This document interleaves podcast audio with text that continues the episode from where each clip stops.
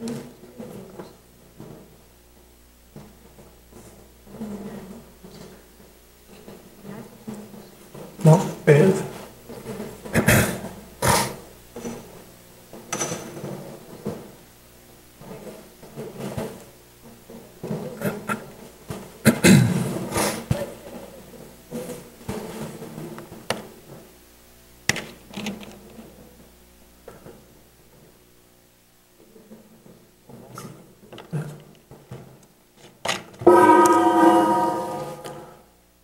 Dia aí a todos, sejam bem-vindos aí à tertúlia matinal. E hoje aí nós vamos tratar de um tema aí muito importante, aparentemente simples, né? E um tema que todo mundo fala sobre ele, aplica, inclusive nas dinâmicas, muitas vezes encorajado pelo próprio professor Valdo para poder né, trabalhar com as energias, buscar fazer assistência, e que é o arco voltaico, né? O arco voltaico crânio chacral. Dentro dessa linha de pesquisa do arco voltaico, é importante enfatizar que a especialidade, né, a despeito de ser a consciencioterapia, a abordagem que eu vou dar aqui, ela vai acabar tangenciando outras linhas de pesquisa. Isso é muito importante para a gente. Porque uma vez que a gente escuta muito até o professor Valdo encorajar as pessoas a aplicarem o arco voltaico, né? E vamos dizer, ela está distrito então, né, pelo fato dela ter a linha de pesquisa, a ciência, né, a área, né, a consciencioterapia, isso aí não, não, não, é pertinente, vamos dizer assim, né? totalmente pertinente. Porque a gente pode abrir outro, outras áreas né, para que a gente possa estudar o arco voltaico. Antes da gente iniciar esse trabalho nosso aqui, era acho que importante definir o que é o arco voltaico para que a gente não tenha dúvida. Né? E essa definição é importante para a gente poder caracterizar o que é o arco voltaico. Uma vez que a gente fala do arco voltaico crânio chacral, nós estamos falando de uma ferramenta, um instrumento avançado e de esterilização de energia, não só esterilização de energia, como a gente vai ver aqui na definição, mas de assimilação também, é, a partir do paradigma consciencial, que é completamente diferente, por exemplo, de uma abordagem religiosa, mística. Né? A gente pode ver aí que tem muitas áreas correlatas que trabalham com o processo de energização, mas não é o arco voltaico. Então, de certa forma, a gente vai trabalhar aí com o que é arco voltaico e o que não é o arco voltaico. Eu vou propor aqui da gente fazer uma exposição, tá? De alguns aí de 30 minutos, tá? No máximo aí eu tenho 40 minutos e depois a gente parte para as perguntas. Por que, que eu estou querendo fazer isso? Para que a gente possa aqui lançar algumas variáveis para que a gente possa até abrir outras áreas, né, de discussão a respeito do arco voltaico. Essa é a ideia, tá? Todo esse trabalho aqui, né, na minha pesquisa, ela veio é, de uma necessidade minha de entender o arco voltaico. E na época eu escolhi o arco voltaico por entender que era uma técnica, não só por, por ser avançada, né, no sentido assim, ah, é avançada, vou pegar o que é o melhor, mas por entender que o arco voltaico ela poderia ajudar na minha própria autopesquisa. Ou seja, à medida que eu estou aplicando o arco voltaico em uma pessoa, e isso não é só uma esterilização de energia, mas também compreende a assimilação das energias, eu estaria fazendo uma pesquisa ao meu respeito. Né? Aí entra aí a questão da interassistencialidade. Eu estou fazendo assistência em relação ao outro, mas também estou fazendo em relação a mim mesmo, e eu preciso me estudar, né? reconhecer e identificar meus trasfores e trafares, para que eu possa, de forma efetiva, aplicar esse arco voltaico para que eu possa de fato assimilar as energias do amparador que vai estar operando junto comigo, a equipe extrafísica. Até certo ponto posso fazer até uma ligação né, com a central extrafísica de energia, mas eu preciso me calçar, eu preciso estruturar ou ter uma base dentro de mim, né? Um aspecto aí entra no caso um estado consciencial, um estado mental, para que eu possa de fato efetivamente aplicar e entrar, adentrar dentro do micro-universo dessa pessoa que está recebendo o ar voltaico. Só, só de falar isso aí a gente nota então a complexidade do tema. Não é simplesmente ir lá e aplicar a energia, né? Fazer uma esterilização, ah, aplica o arco voltaico lá. Muitas pessoas falam isso, ah, aplica o arco lá e vai aplicar o arco voltaico. Eu estou querendo dar um outro tom para isso, né? O objetivo, inclusive, do nosso trabalho com as dinâmicas e depois precipitou em um curso é justamente a gente imprimir uma condição mais séria, de maior responsabilidade à medida que a gente vai desenvolver, né, dentro com todas as ferramentas que a gente tem na conscienciologia, para a gente aplicar o marco voltaico. Então, esse trabalho todo ele foi montado foi criado, muito que eu vou falar aqui, dentro de um ambiente educacional com holopensene terapêutico. Tá? Não é um set consciência terapêutico, eu não sou consciência terapeuta. Então é importante dizer que nesse ambiente educacional, o que a gente quer chamar como ambiente educacional? São as, ter, são as dinâmicas, são os cursos, né? O próprio trabalho que você vai fazer com um parente, um amigo, à medida no momento que você é encorajado a aplicar o arco voltaico. E esse, a técnica é importante porque ela acaba ajudando a pessoa também que está recebendo o arco a ter a que a gente chama de autocomprovação enerco-parapsíquica. Isso também ajuda quem está aplicando o arco voltaico. É você ter a comprovação a partir das suas evidências a autoexperimentação, a autopesquisa, para que você possa perceber o fluxo de energético adentrando a pessoa. Vamos pensar na perspectiva de quem está aplicando o arco. E a pessoa que está recebendo, ela também perceber exatamente esse fluxo intenso de energia entrando nela, passando muitas vezes, a energização ela vai muito na cabeça, como vou definir daqui a pouco, e ela pode depois descer até os pés, fazendo né, uma, uma limpeza aí que a gente chama de um lava-jato geral no corpo dela todo. E o mais importante dessa autocomprovação ela perceber que ela sente bem. Então aquilo ocorre muitas vezes em minutos. Então, ela estava em um estado, depois do arco voltar, que ela sente muito melhor. Né? Isso aí tem um poder muito forte de autocomprovação para a pessoa, energo para a psique, para que ela possa se interessar até pelo desenvolvimento para a psiquismo. Para que ela realmente possa se interessar, não, existe algo maior aqui, né? tem um aspecto de energia, há um aspecto multidimensional, isso ela pode inclusive ampliar a própria percepção dela de amparadores, consciência, a condição letal dela, dela ter passado por uma escagem, por exemplo, né? e ela perceber que a partir do arco voltaico há essa limpeza. Então vamos lá para a definição. A definição do arco voltaico é, é uma técnica assistencial de transmissão e assimilação de energia, tá? É, a partir da imposição das mãos tá? da pessoa do assistido sobre a cabeça do assistente, né? E o que acontece? Ela coloca a mão direita sobre o frontal chakra e a esquerda sobre o núcleo chakra. Muitas pessoas perguntam, ah, mas pode ser o contra? Pode. Isso aqui só é uma técnica mais voltada para quem é né, destro, para quem for ambidestro, pode inclusive mudar isso aí. Mas a ideia é realizar uma esterilização de energia vigorosa, tá? principalmente aí o frontochakra, núcleo chakra, vai pegar o coronochakra, para que haja o quê? Uma limpeza geral, eliminando os bloqueios, né? principalmente do que? Dos dois chakras encefálicos e os hemisférios cerebrais. Então a ideia do arco voltaico é você, em uma tacada energética, essa descarga energética muito forte, acessar toda a estrutura do chakra, do energossoma da pessoa. Sem necessidade de um passe, por exemplo, localizado em um chakra, ou sobre um passe de longo curso sobre a pessoa. Então é você vai no nogorte, aonde interessa, aonde realmente é relevante para a pessoa, que é a cabeça. Então a gente pode dizer que tudo inicia na cabeça, né? Processos pensamentos, não é isso? naturalmente vão estimular determinados padrões de sentimentos e emoções, e dependendo dessas emoções, se elas são negativas, né, elas podem criar o quê? Um aspecto energético de bloqueio, né? seja na cabeça, ou no cardiochakra, ou qualquer outro chakra. Então a ideia do arco voltaico é justamente quebrar todo esse processo aí.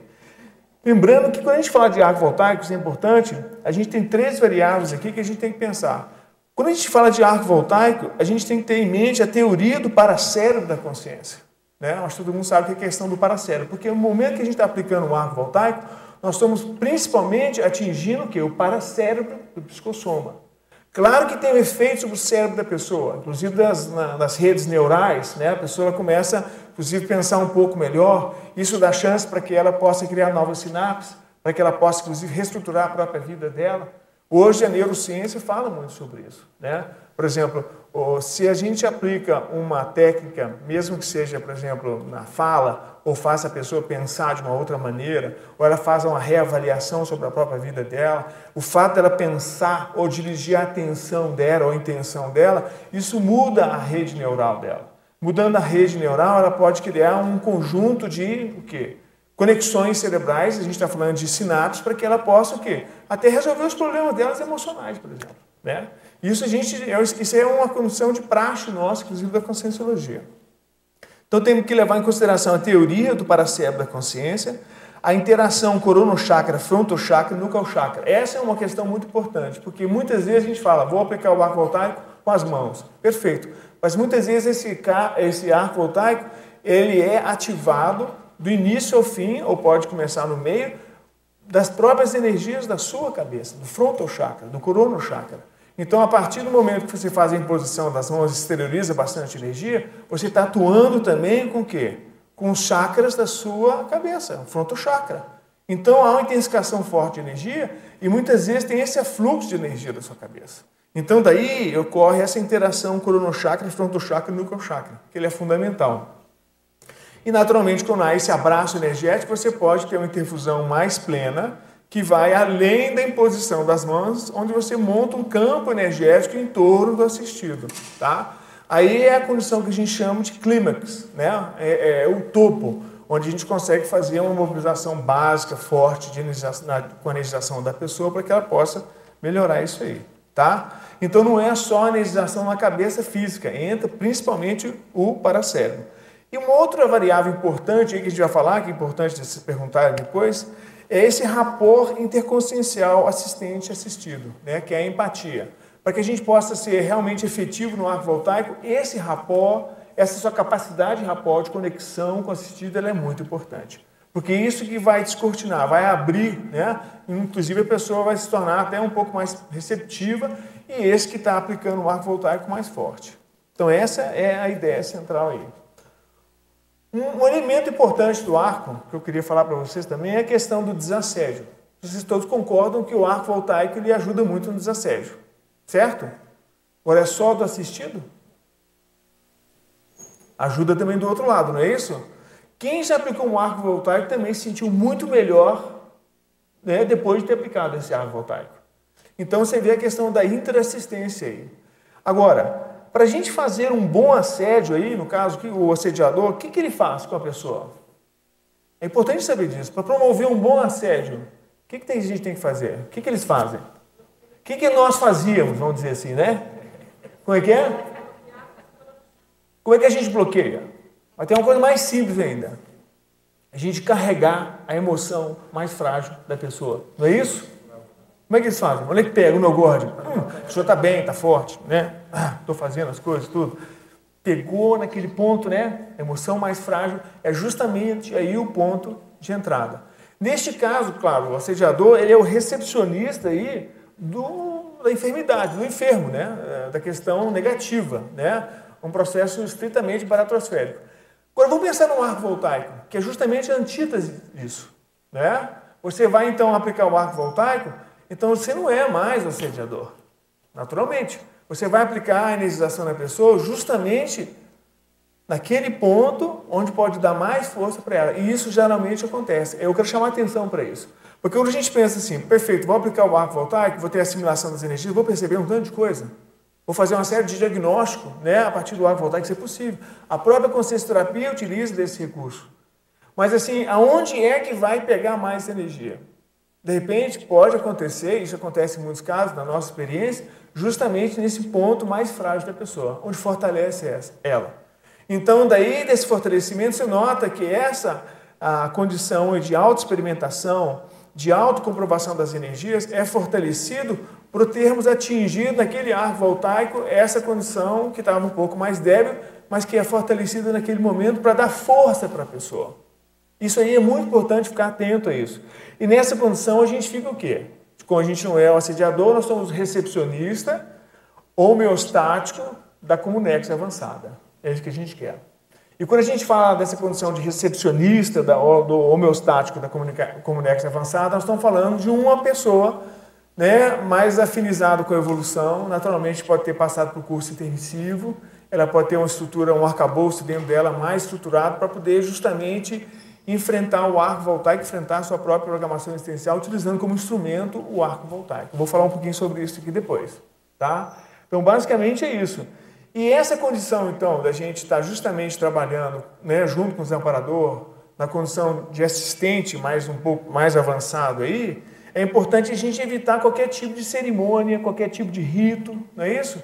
para evitar um estímulo na pessoa que está recebendo o arco voltaico, qualquer conotação religiosa, né? de superioridade da pessoa que está aplicando o arco voltaico, não é isso? Então, o próprio trejeito, vamos chamar assim, a própria abordagem, o primeiro movimento que a pessoa faz quando ela vai aplicar o arco voltaico, ou seja, toda a estrutura mental somática dela, o olo pensene dela, né, abordando aquela consciência, é fundamental para o arco voltaico que é o primeiro atacado, o primeiro lance. Às vezes as pessoas não dão muito valor para isso, né? acabam remedando muito trejeito, aplica, sente, vai. Isso é muito importante. Né? Dentro da estrutura do conforto, por exemplo, a forma é muito importante. Né? Vamos nos vestir de branco, estamos ao mais autêntico, estamos enfrentando a situação, mas a ideia é verificar qual é o conteúdo desde o primeiro lance. Tá? Então, à medida que a gente vai apurando a, né, a aplicação do arco voltaico, a gente vai começando a ter essa capacidade né, de, de sutilizar a nossa intencionalidade, a nossa forma de operacionalizar. Esse é um elemento importante para a gente pensar, depois a gente pode debater sobre isso aí. Bom, da nossa, do nosso lado aqui, eu vou citar aqui seis condições, depois a gente pode discutir sobre isso aí, que pode nos ajudar, né, pode fazer a profilaxia, ou seja, possa nos ajudar a aplicar um bom arco voltaico. Tem vários elementos aqui. E, naturalmente, isso tem muito a ver com a questão da autopesquisa. Então, à medida que eu vou falando isso aqui, vocês vão pensar, como é que eu estou em relação a isso? É, em que nível que eu estou? Porque não adianta pensar assim, não, hoje eu estou bem, vou aplicar um arco voltaico, vai ser legal. Não, a ideia nossa é a seguinte, é mostrar para a pessoa que para que ela possa aplicar arco voltaico bem, naquele dia ou naquela hora, ela tem que fazer um trabalho. Isso aí leva alguns meses ou anos, né? ou muitas vezes até décadas. Então, a primeira delas aqui é justamente a autovivência da higiene consciencial, com cosmoética. Essa, essa higiene consciencial é fundamental. Se ela consegue no seu dia a dia, no seu cotidiano, aplicar um nível de limpeza consciencial, ela tem a capacidade de mudança de bloco, por exemplo, ela está operacionalizando algo aqui, está tá mexendo com a parte, por exemplo, profissional dela. E de repente ela vai para uma outra situação, ela pode mudar de bloco, muda de bloco, ela não carrega, por exemplo, né, todo esse processo energético talvez nocivo, né? Claro, tem coisa boa também, mas ela não vai carregar tudo isso para a próxima operação dela. Então, a higiene consciencial fala muito dessa questão de mudança de bloco, capacidade de mudança de bloco, e você operacionalizar cada um desses blocos de forma rígida, homeostática, sem trazer esses resíduos de uma situação para outra. Né? Isso muitas vezes acaba deixando a consciência um pouco aí lacunada. Um segundo elemento é a linearidade pensênica né, que é o controle eficaz da autoimaginação. Isso entra muito na questão da racionalidade, da capacidade de estruturar seus próprios pensamentos, de concatenar as ideias. E quando a gente fala do racionalismo, isso aqui, da racionalidade, isso aqui é muito importante, porque à medida que você desenvolve com o arco voltaico, é importante que você faça uma discriminação das energias, por exemplo, ou das informações que vêm até você, isso entra muitas vezes no processo de retrocognição, eu vou falar um pouquinho mais na frente. Você pode então entrar dentro da própria realidade daquele momento, se tiver uma convergência, por exemplo, de consciente para assistir aquela pessoa, né? às vezes no momento de descablagem, por exemplo, pode você pode estar contactando ali uma condição de uma vida pretérita da pessoa. E aquilo pode repercutir em você até no ponto de você identificar você mesmo naquela situação, naquela condição novamente e de forma até no sentido de envolvimento maior dentro daquele clímax ali, vamos dizer aqui, né, daquele processo de desassédio. Então é importante que a pessoa tenha essa linearidade e essa racionalidade para que ela possa, de fato, distinguir né, de forma bem precisa a, o que está correndo na frente dela sem nenhum tipo de abordagem mística, religiosa, né? ou mesmo de, de uma perturbação emocional, no sentido dela ficar tão extasiada com tudo aquilo, e ela perde o eixo. Tá? Então, isso aí é importante a gente pensar na questão da linearidade persênica. E essa linearidade persênica dá uma condição boa para a gente pensar assim, sobre autopesquisa. O que, que vocês acham assim, que é muito importante para a nossa autopesquisa? O que, que é mais importante na autopesquisa? Vendo o paradigma consciencial. Vou até falar aí. É, auto, entra na autocrítica. É justamente a gente começar a entender o que? Nossos trafores e nossos trafares. Concorda? Faz sentido? Como é que a gente vai fazer autopesquisa se a gente nem conhece esse, essa base, esse substrato? É o que a gente quer dizer em relação ao arco voltaico. Como é que você vai aplicar um arco voltaico se você não conhece um pouco de você? Inclusive os trafares. Tá fora é muito bom, não. Sou bom de energia, sou ectoplasta, eu tenho uma intenção muito boa de ajudar as pessoas, quer dizer, eu tenho um perfil existencial, isso é imprescindível, uma ferramenta evolutiva que eu vou aplicar não só na condição de consumo, mas como consciência, projetado. Eu vou, inclusive, aplicar isso na TENEPS, por extensão, porque o arco voltaico é a base para chegar na TENEPS. Isso vai repercutir na minha OFIEX. Está vendo? Isso vai ser uma ferramenta fundamental no processo da autoespecificidade. Isso vai me ajudar até certo ponto na condição do ataque paraterapêutico. Não é isso? Todo mundo sabe a questão do ataque paraterapêutico, é aquela condição né, de você, em instantes, fazer assistência e fazer o desassédio em uma consciência, um grupo de consciência, à medida que você está lá trabalhando no seu escritório, por exemplo. O professor Val traz muito essa ideia, ele está trabalhando, fazendo um trabalho mental somático e ele para por alguns instantes por um contingenciamento e nesse momento ele aplica as energias com toda a força nos amparadores. Se vocês olharem o verbete, claro que ele coloca uma lista enorme lá, né, de condições que coloca a pessoa disponível para isso. Dragona, né, uma série de coisas. A pessoa, poxa, não vou chegar nessa de jeito nenhum.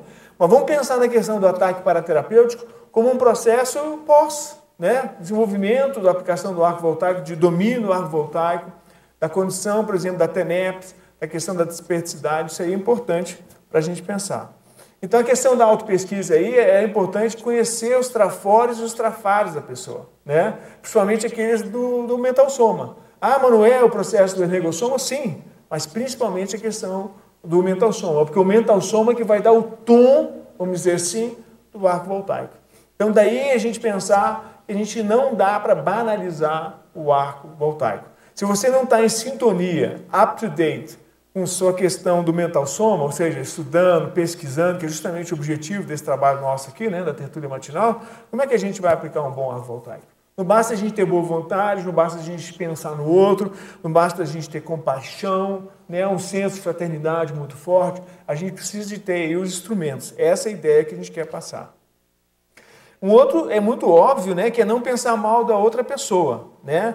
que a gente aí, né, no caso, vai pensar de forma fraterna, acolhedor, que é um elemento importante, mas não só ele, né, a partir de ortopensenes, e evitar qualquer tipo de queixa, reclamação, melindre, suscetibilidade. Agora, não é só na hora do arco voltaico. Isso aí é algumas semanas, meses e anos antes de fazer o arco voltaico, tá? Então é importante que vocês já tenham uma estrutura, ó, nós estamos falando aqui de higiene consciencial, de linearidade pensênica, não pensar mal das pessoas. Então a gente vai procurar evitar uma postura crítica de interrogação em relação à pessoa, de qualquer tipo de menosprezo. Você sabe que na natureza nossa, humana, é fogo, né? Você sempre tem essa questão do juízo de valor, né? uma medida de proteção, pode ser, né, para que você não né, mostre quão superior você é. Tem uma série de recursos que a pessoa utiliza, né? A psicologia dá isso aí de letra para a pessoa, mas é justamente essa postura de crítica que muitas vezes coloca a pessoa até com a condição de superioridade pelo domínio que ela tem das energias. Isso aí não é adequado, não é funcional dentro da estrutura do arco voltaico. Isso não tem nem espaço para isso aí.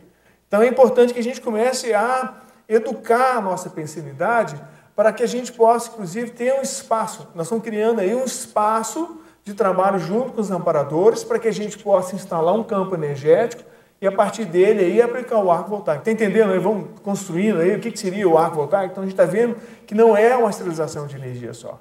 É, tem todo um arcabouço anterior. É isso que a gente quer chamar a atenção.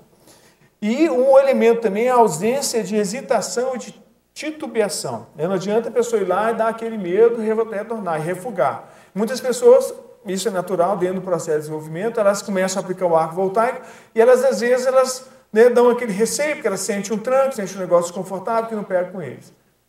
Se a pessoa não está afeita aos seus trafares, ela vai tomar susto. Ela vai ser pego de surpresa. Porque muitas vezes, quando você aplica o arco, dentro do processo da assimilação das energias, você vai assimilar aquele conteúdo, né? Pensênico da pessoa, muitas vezes do assediador. E muitas vezes pega aquilo que a gente está precisando mais trabalhar. Não é isso aí a questão da autopesquisa? E justamente vem aquela pessoa para você encomendada, né? Dentro de uma embalagem bacana de presente, para você justamente, não é isso? É deslindar aquilo. E é naquele momento que você dá aquele para trás. Você, opa, recua. E, e muitas pessoas que a gente nota no nosso trabalho, ela tenta dosificar o arco voltaico. É tenta imprimir uma quantidade X de energia ali. E o interessante é que ela, pelo contrário, ela vai dar de tudo, desde o primeiro momento. Ela vai lá com tudo e exterioriza as energias ao máximo, né? Para que ela possa impulsionar ali junto com o amparador, se for o caso, para que ela possa constituir de fato ali o arco voltaico. Essa é a condição mais importante. Outra seria a autodisposição energossomática, essa vitalidade energética, e uma outra condição final é a condição do pacifismo, né? Da questão anticonflitiva da pessoa, aquela fraternidade, por exemplo, se ela tem um nível de convivialidade boa com as pessoas, ela é anticonflituosa, naturalmente o arco voltaico dela vai ser melhor. A TENEPS dela vai ser melhor. A construção dela para a OFIEX vai ser muito melhor. A condição de instalar nela a condição da, da desperdicidade vai estar muito melhor. Então, isso tudo aí é a base para que a gente possa tá, a, efetivamente trabalhar com arco voltaico. Tá? Esse aí é o primeiro bloco né, em relação ao arco voltaico. O segundo que eu queria falar, isso vai nos ajudar talvez nas perguntas, é qual que é a melhor abordagem, ou qual que é a melhor técnica, ou qual que é a melhor atitude que a pessoa pode ter perante o arco voltaico para que ela possa aproveitar. Na medida que a gente fala que o arco voltaico é algo avançado, a gente está dizendo o seguinte: fique atento, não é isso? Vamos ficar atento, concentrado, veja as suas intenções. Mas vamos, vamos, vamos quebrar isso aí em três condições aí. Então, tá, a gente vai falar de abertismo consciencial, a observação, a auto-observação da pessoa e o nível de objetividade que ela tem, tá bom? Então, o que é a questão do abertismo consciencial? Ela vai entrar nesse processo aí sem julgamento crítico. Então, eu elenquei alguns elementos aqui, ó. Evitar ideias preconcebidas, expectativas, julgamentos restritivos. Esses são três pilares aí para a questão do abertismo. Se ela entrar pensando, ah, eu conheço essa pessoa, já sei onde que isso aí vai dar, e estou imaginando aqui pelo, trejeito que ela falou antes que vai dar nisso aí. Não é bom. Concordo com isso aí? Como é que ela vai estar tá com esse abertismo para assimilar e perceber de fato, por exemplo, uma condição retrocognitiva?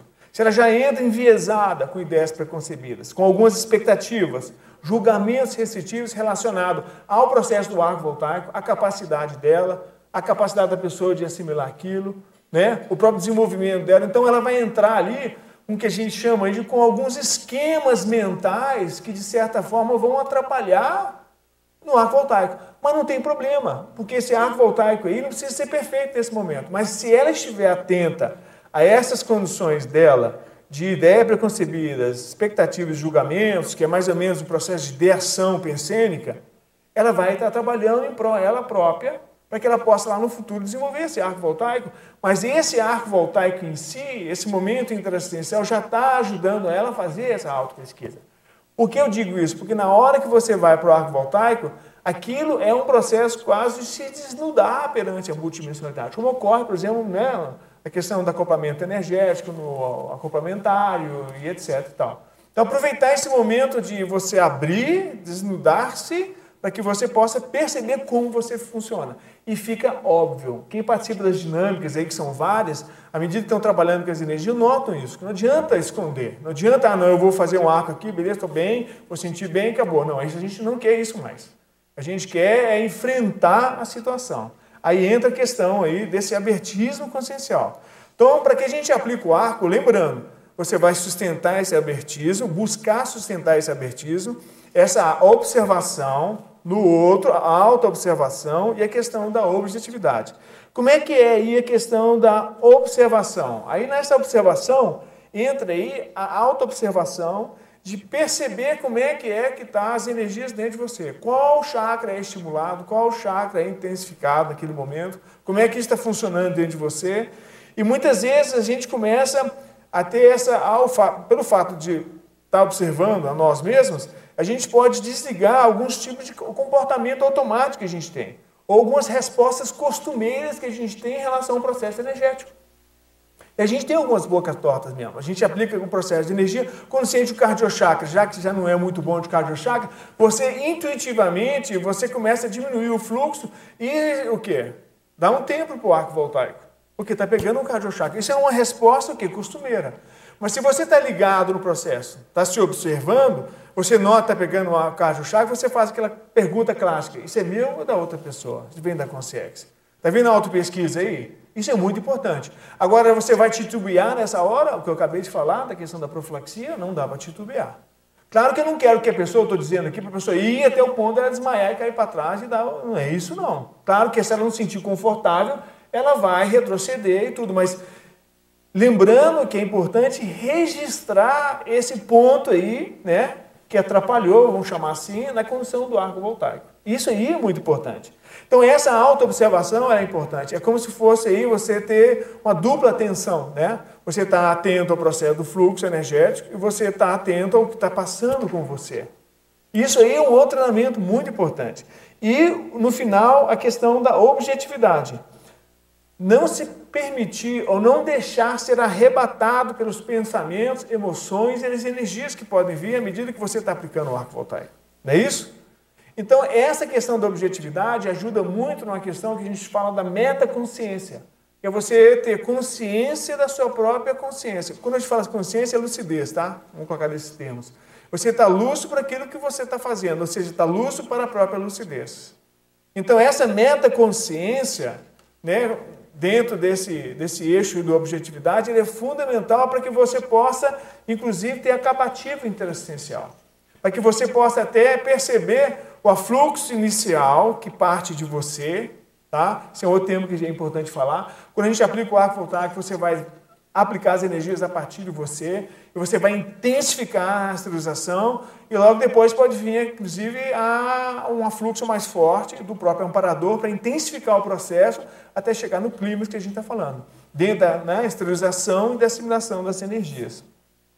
Então, essa questão aí, ó, toda, né, de abertismo, é, a observação e objetividade, ajuda muito a pessoa nessa receptividade para que ela possa, de fato, aplicar o arco voltaico. Então lembra disso, parece um negócio meio assim, né, complexo, mas tem outra saída? Depois vocês podem até perguntar, ver o que, que é. Tem outra saída para essa condição do albertismo, consciencial, observação e objetividade.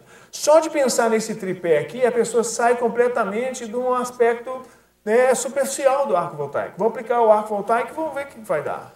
E às vezes aquele negócio morno. E pode ser morno mesmo, vai depender, dependendo da própria pessoa que está aplicando, da receptividade da pessoa que está recebendo o arco. Então, isso tudo aí vai variar de uma pessoa para outra. Tá? Esse aí é o segundo bloco. O terceiro bloco que eu queria falar é sobre a condição da confluência dos pontos fortes da pessoa. Então, vamos imaginar assim: à medida que a pessoa vai aplicar o arco voltaico naquele momento, ela vai dar do melhor dela, tudo que ela tem. Falei, poxa, Leonardo, que exagero, hein? Inclusive, se ele é bom na escrita, sim, tudo isso você vai colocar. Então, o que a gente quer chamar com isso aí? É o alto potencial integrado da pessoa. Então, ela vai trazer tudo aquilo que ela tem e vai colocar lá. Então, por exemplo, um elemento importante para a gente pensar. Vou falar aqui umas variáveis, não vou entrar muito nisso, mas para a gente poder enriquecer com as perguntas.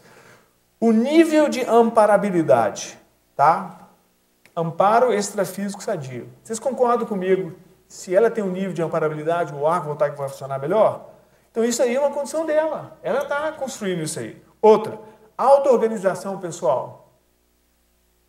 Código pessoal de cosmética. Curso intermissivo.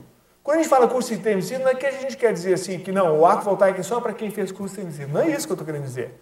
Se a pessoa já começa a fazer é, lucubrações sobre a possibilidade de ter participado de um curso intermissivo, isso vai chamar mais responsabilidade para ela. Então, isso não só chama responsabilidade para ela, mas na medida que ela possa, inclusive, a partir desse trabalho com arco voltaico de assistência, ela pode começar a descobrir algumas potencialidades dela que ela nunca imaginava. Porque ela vai dar um arco voltaico, naquele momento, se há um extrapolacionismo, né, dentro do processo da, da ela sente que ela teve uma pegada muito forte, muito boa, com um amparo muito forte. E com aquilo ela teve uma percepção que ela nunca teve. É, olha a autocomprovação aí, ó, né? Eneco parapsíquica. Então aquilo dá uma força muito grande para ela. Então essa questão do curso intermissivo pode, inclusive, é, à medida que ela começa a ter um engajamento maior com o arco voltaico, agora a gente tem que fazer a seguinte leitura, não é o arco voltaico que vai sair dando arco voltaico todo mundo, não. Não é só isso. É nas dinâmicas, na condição da TENEPS, que você já iniciou, nessa possibilidade também de aplicar o arco voltaico. Mas eu estou dizendo assim, à medida que você faz um trabalho interassistencial com essa plenitude que a gente está querendo colocar aqui, e com essa profundidade e com esse afinco, é que permite a gente fazer essa autopesquisa. E aí entra, no caso, essa questão do curso emissivo. Está claro isso aí? Então não tem como fugir disso aí. É isso que a gente quer chamar atenção. Tem a questão que é importante aí, a empatia, o rapport, né? E a força presencial da pessoa. A força presencial está muito naquela condição dela não titubear. Essa questão da empatia e rapport é importante mas assim, a gente poderia até pensar, existe aí um nível de empatia ou rapó universal que a pessoa pode ter? É igual, tipo assim, eu tenho um sangue O negativo, né, que eu posso fazer a doação né, para todos, né, que isso é muito importante. Mas assim, o que, que é que eu preciso trabalhar que para que essa empatia minha ela flua melhor, para que eu consiga estabelecer esse rapó, né, não só pela conversa que eu vou ter com a pessoa antes de aplicar o arco voltaico, né, ou como é que eu posso fazer para que eu possa ampliar isso aí? Isso aí é uma condição a ser pensada. Existem técnicas específicas para isso.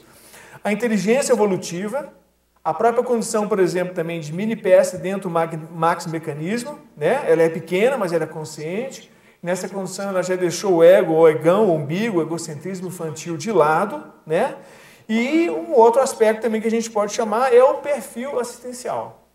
E por último, eu queria chamar a atenção aqui de uma condição que é muito importante. E não quero dizer com isso que só quem está dentro da conscienciologia aplica o arco voltaico, não é isso. Mas é a condição do voluntariado da assistência conscienciológica. Porque isso aí já mostra o nível da pessoa, né? O nível de comprometimento, por exemplo, com o paradigma consciencial, com o princípio da descrença, que são, de certa maneira, o quê? Uma medida profilática. Ela vai ajudar muito o quê? Na própria intensificação, na própria condição per se do arco voltaico. Então, quando foi concebido o arco voltaico, foi uma proposta que o professor Valdo trouxe aqui, inclusive ele trabalhou durante um bom período aí com arco voltaico, e ele, inclusive, citou que isso aí é uma técnica dos serenões, bem avançadinha. E ele, de uma certa maneira, vamos dizer assim, popularizou no sentido de intensificar as chamadas e estimular as pessoas a aplicar o arco voltaico para que elas pudessem até sair delas próprias, né? sair do agão dela e ir em direção ao outro. E nada melhor do que o arco voltaico, a despeito de ser uma técnica avançada, mas ela pode ser aplicada por qualquer um, né? é importante citar isso aí mas que a gente, né, a ideia nossa de trazer aqui, a gente tem que ter uma responsabilidade perante isso e não banalizar o arco voltaico.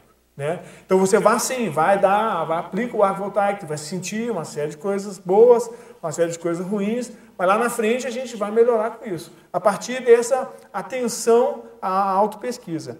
E lembrar assim, né, dentro da sua pesquisa, você é um voluntário eventual ou sistemático? Quando a gente quer falar assim do voluntariado eventual sistemático, não é se trabalha muito ou pouco, não, se é realmente um voluntariado onde está afirmado ali as ideias, os conceitos da conscienciologia, o paradigma consciencial, o princípio da descrença e outros né, preceitos da própria conscienciologia. Então, no sentido da pessoa assim, ela realmente está vinculada ao próprio trabalho. Isso a gente nota que a força dela dentro do arco voltaico é muito maior, muito mais plena. Tá claro? Dentro desse confluência de, de pontos fortes, aí entra também, só para a gente pensar, atributos, habilidades, faculdades mentais, sensibilidade para psíquicas, tendências para psíquicas, por exemplo. Geralmente aplica o arco voltaico aonde que ela sente mais? É o processo da clarividência, é o parapsiquismo impressivo. Então ela pode utilizar uma porta de entrada no próprio desenvolvimento do parapsiquismo para que ela possa, inclusive, potencializar o arco dela. Muitas pessoas entram, esquecem dessa porta de entrada, ou daquilo que ela é boa, e ela tenta configurar algo que não é dela.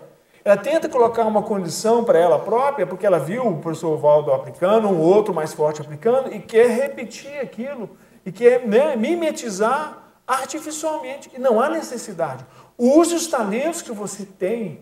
Isso que eu estou querendo dizer aqui. Use as portas de entrada do seu parapsiquismo para que você possa desenvolver o arco. Por exemplo, eu não vejo nada, eu não tenho clarividência.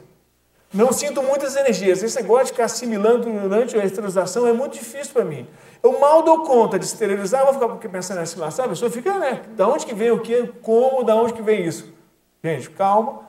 Vamos né, né desenvolver paulatinamente e vamos identificar o que é que está pegando. Mas se ela tem o parapsiquismo impressivo dela já bem forte, utiliza isso aí. É uma porta de entrada. Agora ela vai ter que ter cuidado com o quê? Com a liderança pensênica.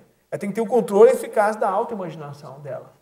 Concorda? Porque naquele momento ela pode abrir demais, fica subjetivo demais e ela vê um tanto de coisa. Isso também não ajuda. Então entra aí aquele ponto que a gente comentou aqui da objetividade. Você não vai se deixar levar também por tudo, né? Por tudo que está percebendo ali, que pode ser um processo né, muito forte, seu parapsiquismo impressivo, mas aquilo pode ser o quê? Refinado, ele pode ser filtrado. E isso aí a gente vai aprendendo à medida que a gente vai se engajando com esse processo aí do arco voltaico, que é o tema hoje aqui. Claro que tem outras condições que você pode aplicar nisso aí. Dito tudo isso, é importante lembrar que, né, mesmo a gente falando uma técnica específica, num nível de energização bem avançado, a gente pode notar que à medida que a gente tem esses cuidados, né, alguns preceitos que a gente está discutindo aqui, isso pode transbordar para o nosso dia a dia. O que eu noto nos trabalhos, isso são nove anos de pesquisa nessa área, né, inclusive com a dinâmica, que isso aí precipitou num curso né, que a gente dá sobre o arco voltaico, e lembrar que como isso é importante, ou seja, toda essa embocadura, essa, essa atenção, essa concentração, como é que isso espraia para a sua vida, né? Porque à medida que você está atento, por exemplo, vamos falar do abertismo, observação, objetividade, se você consegue imprimir isso muito bem no seu desenvolvimento para a psiquismo interassistencial no arco voltaico, você acaba tendo esse tipo de abordagem, de approach no seu dia a dia, na interlocução com a pessoa. À medida que a gente conversa até com um grupo aqui. Porque ao mesmo tempo que, por exemplo, eu estou falando aqui, eu estou procurando ser aberta à percepção das energias, estou observando como é que eu estou funcionando aqui e estou bem objetivo naquilo que eu quero alcançar. Nessa fala aqui introdutória, por exemplo. Isso me dá um traquejo. Eu atribuo isso muito nesse trabalho das energizações com arco voltaico.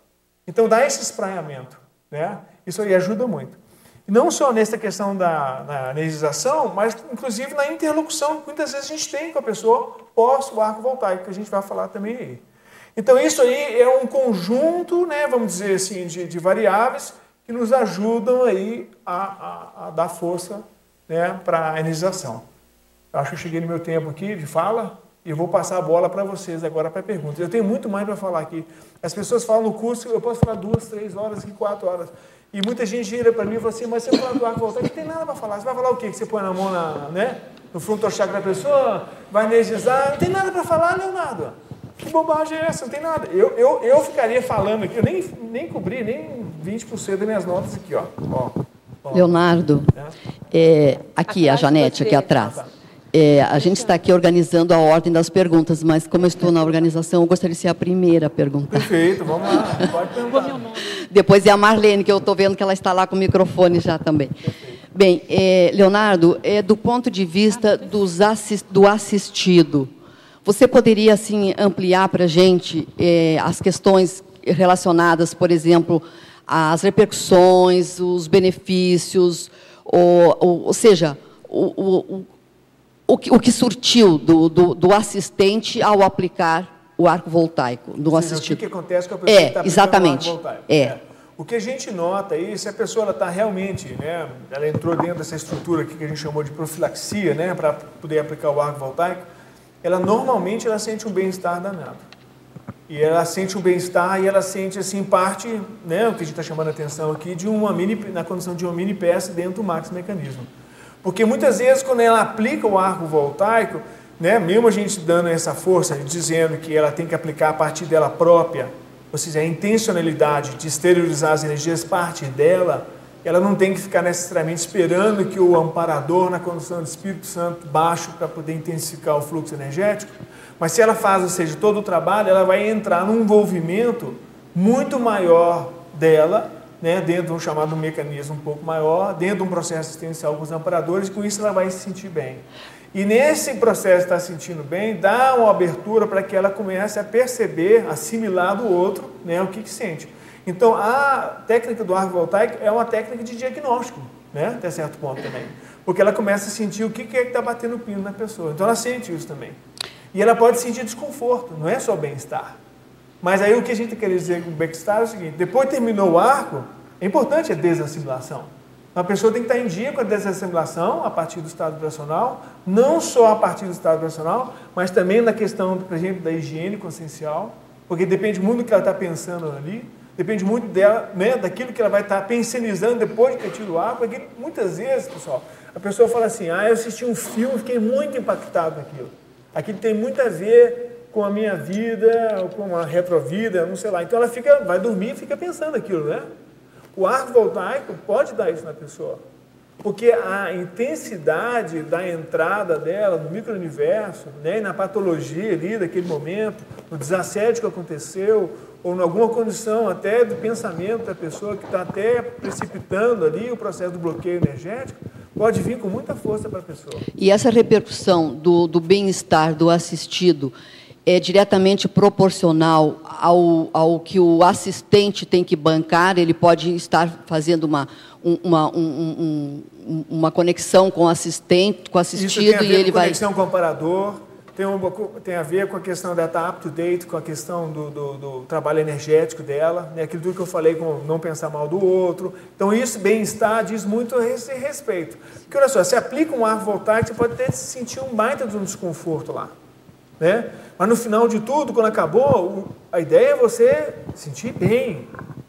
Não há nenhuma ressaca no processo.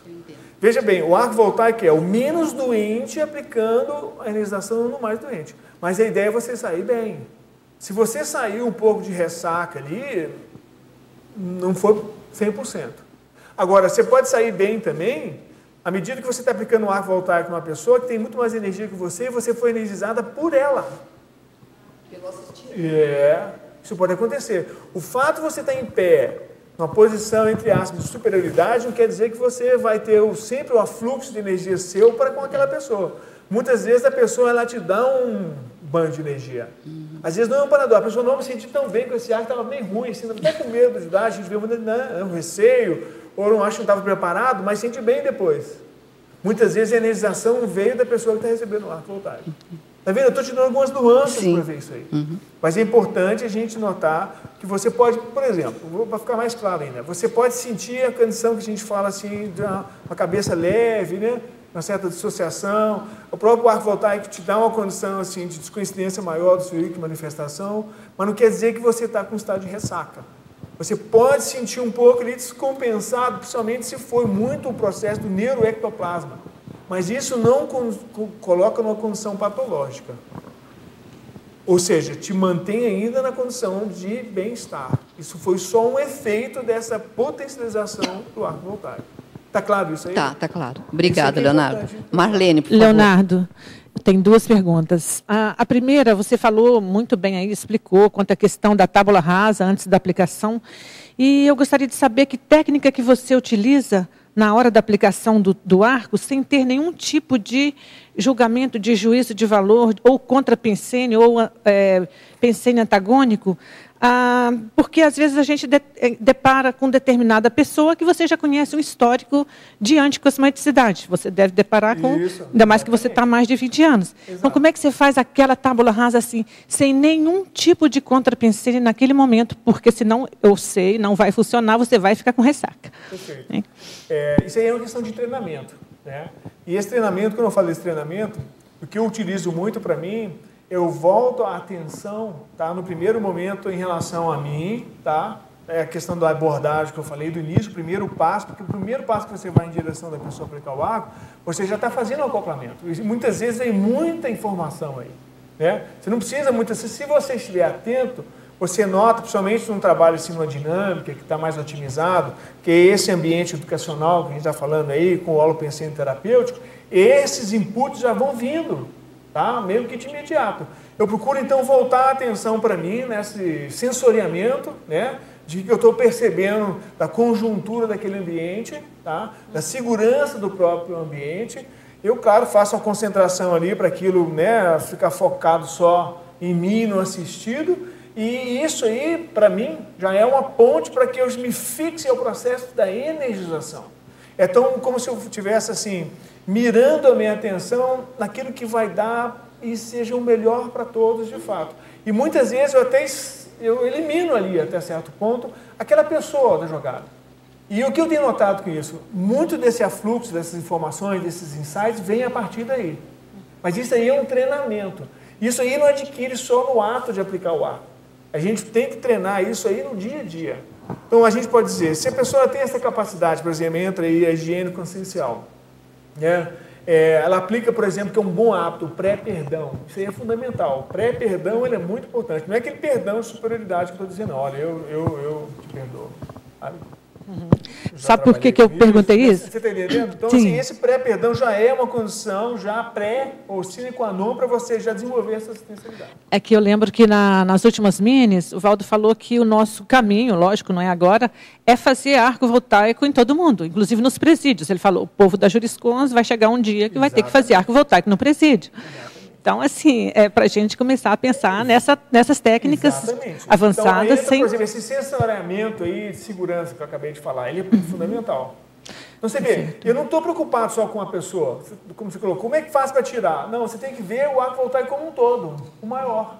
Por exemplo, se você já está notando em você que está com viés daquilo que houve uma, um conflito que já aconteceu na tarde, né, né pós-dinâmica, por exemplo, vou colocar assim, ou pós-energização no presídio, que tem uma hora marcada junto com a administração para fazer isso. Você já identifica, tá, não, realmente teve esse conflito e afasta isso. Põe numa gaveta. Sem higiene mental, né? consciencial. Então, esse processo de monitoramento em torno, né? Isso ajuda muito a desconectar o assistido. Do que, uhum. que, é que pode acontecer? Aí entra essa questão toda, né, que acontece aí, que é o quê? Ideia preconcebida, expectativa, julgamento repetitivo. Né? Então, por exemplo, você vai aplicar o arco voltaico na pessoa que está na prisão. Será que ele realmente foi culpado ou não? Foi culpado ou não? Foi culpado ou não? Tem a ver? Eu estou sentindo, olha só, as energias estão muito boas. Só pode ser. Então a pessoa se perde, já se perdeu. Tá. Anota tudo isso, registra tudo isso, guarda na gaveta e foca a objetividade. Aí entra a questão da metaconsciência aí. Né? Ou, a, ou seja, ter consciência da própria consciência dela. Você já experimentou isso? Talvez você tenha consciência que você está consciente? Você tem consciência de que está aqui falando. Ao mesmo tempo que está falando para o outro, você percebe, tem a autoobservação interna, né? essa introspecção, sensações do seu corpo físico, as emoções que estão passando, qual é o chakra que está, por exemplo, eu estou conversando com você, qual é o chakra que está mais ativo aqui comigo? E essas perguntas e essa habituação para perceber isso aí ajuda muito no arco. E o arco, por você estar focado nisso, dentro dessa estrutura de auto-pesquisa que nós estamos propondo, ajuda muito, irradia no seu dia a dia, na maneira de você interrelacionar, se comportar e, até lidar com os amparadores e lidar com o seu próprio parapsiquismo. Uhum. E eu ganhei muito com isso aí. Tá certo. A outra, obrigada. A outra seria a questão da retrocognição. Você chegou a falar, se você já teve, na, no momento da aplicação, alguma retro com a pessoa que você estava assistindo. É, esse aí é um tema importante e acontece mesmo. E muitas vezes tem, naturalmente, né, pelo próprio contexto da autopesquisa, você sente isso que resvala em você. Ou seja, você tem uma coparticipação naquilo. O mais importante, é, é, a gente vê o professor Waldo falar muito nisso, e eu tenho até uma experiência, e isso me tem ajudado muito, é não ficar ciscando. Tá? Eu percebo a coisa, mas eu, o objetivo do arco não é esse. Isso aí é uma medida que está vindo, vamos dizer assim, até certo ponto, secundária, em função dessa transmissão e dessa assimilação muito forte da energia. Então, essa assimilação simpática permite que você comece a perceber aquela realidade. Como aquilo é um fenômeno parapsíquico, é importante a gente se ater ao conteúdo, né? Tá, para que está acontecendo isso? Isso serve para quê? Isso serve para mim? Serve para outra pessoa? E quando você pergunta assim, se isso serve para outra pessoa, aí entra um outro tema que é importante, que é a farmacologia do próprio arco voltaico. Não é isso? Você vai usar todos os recursos né, farmacológicos e dentre eles é a interlocução pós-arco, que você vai falar aquilo que você percebeu. Mas muitas vezes não dá para falar tudo, porque a própria pessoa não tem como suportar aquilo. Ou se na dúvida, por exemplo, daquilo criar um problema maior para a pessoa, ou desequilibrar ela energeticamente, você não fala nada, guarda para si e observa aquilo e se você tem contato com a pessoa, espera um determinado momento para você ter essa interlocução ou um fato até grupal que envolva outros para você justamente colocar aquela situação, para você até testar, verificar se está correto, né? ou tentar auxiliar, ajudar. Isso vai depender muito do tipo de interlocução que você tem. Quando a gente fala, por exemplo, de interlocução, né, pós-arco voltaico, antes, a gente tem dois tipos, vamos dizer, aproveitando essa pergunta sua. Tem essa comunicação recíproca, que é a que é mais usada, que ela é franca, é cordial, ela é, é autêntica, ela mostra um comprometimento seu, né? Claro, você vai aplicar um arco para voltar aqui a pessoa, você está comprometido com ela, não é isso? Você já aplica o pré-perdão, você está comprometido em, assisti-la. Você tem uma intenção ali de que decansa o universo, vai dar todas as suas energias. Não vai ter essa questão de dosificar, não é isso? Então, essa comunicação recíproca, antes e depois do arco era muito importante. Ela é lucida, mas era mais no sentido assim de harmonizar. Muitas vezes o pós é muito importante porque continua o processo da assistência, né? Às vezes você pode até entrar numa interlocução traforística e etarística, né? E tem um outro tipo que é comunicação, comunicação irreverente, né? Que é justamente para tirar a pessoa da pasmaceira. E isso aí entra muito na linha da impacto-terapia, por exemplo, né, dos princípios mais avançadinhos da assertividade evolutiva. Né? Isso aí é bom porque apresenta, por exemplo, um ponto de vista alternativo. Isso aí mexe com a afetividade da pessoa. E muitas vezes a gente pode usar isso aí, esse processo retrocognitivo. Porque realmente mexe com as pessoas. Não concordo que mexe com as pessoas no processo da. Sem dúvida, sem então, dúvida. Está vendo aqui o uso de uma comunicação irreverente tem que ser muito bem estruturada. que você vai apresentar um ponto de vista alternativo para a pessoa naquele modus operandi dela, aquilo que pode estar, inclusive, mantendo aquele bloqueio cortical, sei lá o quê, e isso aí vai mudar a resposta afetiva dela, mas sem desequilibrar ela. Está vendo a importância aí?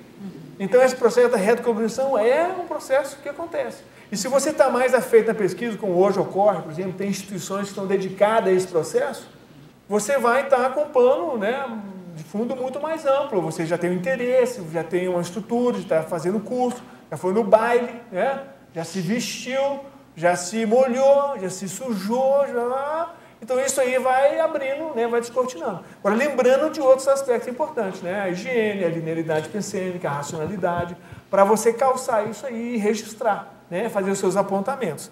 Então você vê como é que é bacana isso aí. Isso é muito importante. E dentro da retrocognição, ajuda também a gente pensar nessa recuperação e aplicação da bagagem multiexistencial. Não ser uma da pessoa também. Autobagagem então, holobiográfica. O povo né? fica doido para falar, né? Eu ficava doido para falar com o Valdo assim, mas o que, que eu quem eu fui, quem que eu sou, o que, que eu tenho que fazer melhor, o que, que, que é minha ProEx, o que, que eu suponho que é. Meu público-alvo. Você é bom, né? melhor coisa, né? Dá uma...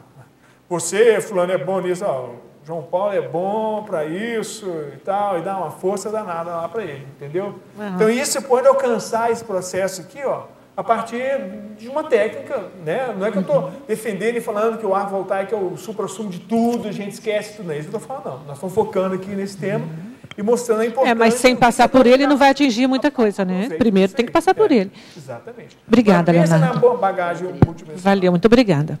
Adriana, por favor.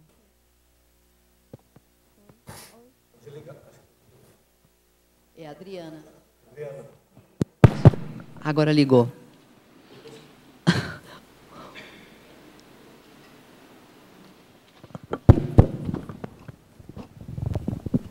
Oi, minha pergunta é assim mais simples, é, na prática mesmo.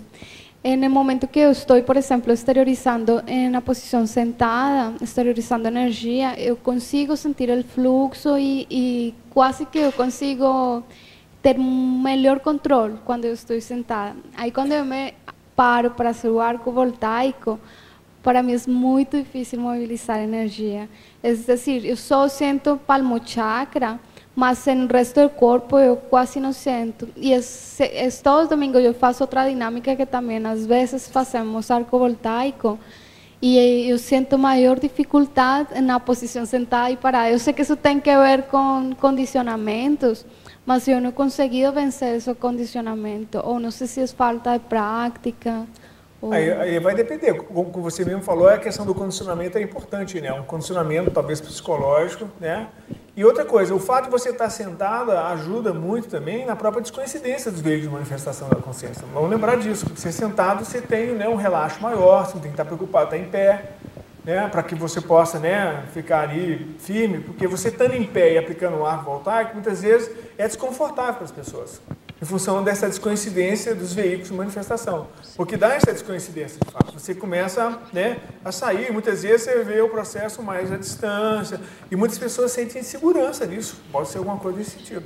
Agora, a prática né, vai dar força para você. Se você já tem noção ou da possibilidade de você ter um condicionamento psicológico, já trabalha em cima disso. Né? Procura ver como você pode funcionar de pé. A gente brinca muito ali na dinâmica que às vezes eu fico na posição em pé, não aplicando o arco, mas próximo ter aplicando, e muitas vezes me dá uma série de descoincidências, né? E muitas vezes até eu perco um pouco até a consciência. Eu estou em pé, eu nunca caí, né? Acho que nunca caí. Pelo que eu, né? Às vezes você não sabe, você cai, você coloca você de pé de novo e ninguém fala nada para não né, incomodar. Mas assim, eu nunca caí e deixo o processo, né? E tenho uma confiança nisso, né? Por enquanto, e na minha saúde e tudo. Isso vai. Então, isso dá uma pesquisada nisso aí, no que você sente, né? Porque realmente o fato de você pensar, ó, sentado ali, né? Mas isso não impede, tá? O, no caso aí, quando a gente fala do, ar, do estado vibracional, você vai fazer na chuva, no sol, seja no escuro, no claro, andando, parado. A ideia é que você tenha esse domínio com as energias aí. Agora, você já experimentou aplicar o arco voltaico sentado? Não. Sentada? Ainda não. Experimenta, vai experimentando dentro da possibilidade, né, de uma dinâmica, de um trabalho, aplique e vê como é que ela se realmente isso muda. Para você ter uma noção. Você não, você não tem noção se realmente o arco voltaico seria melhor dado se você tivesse andado.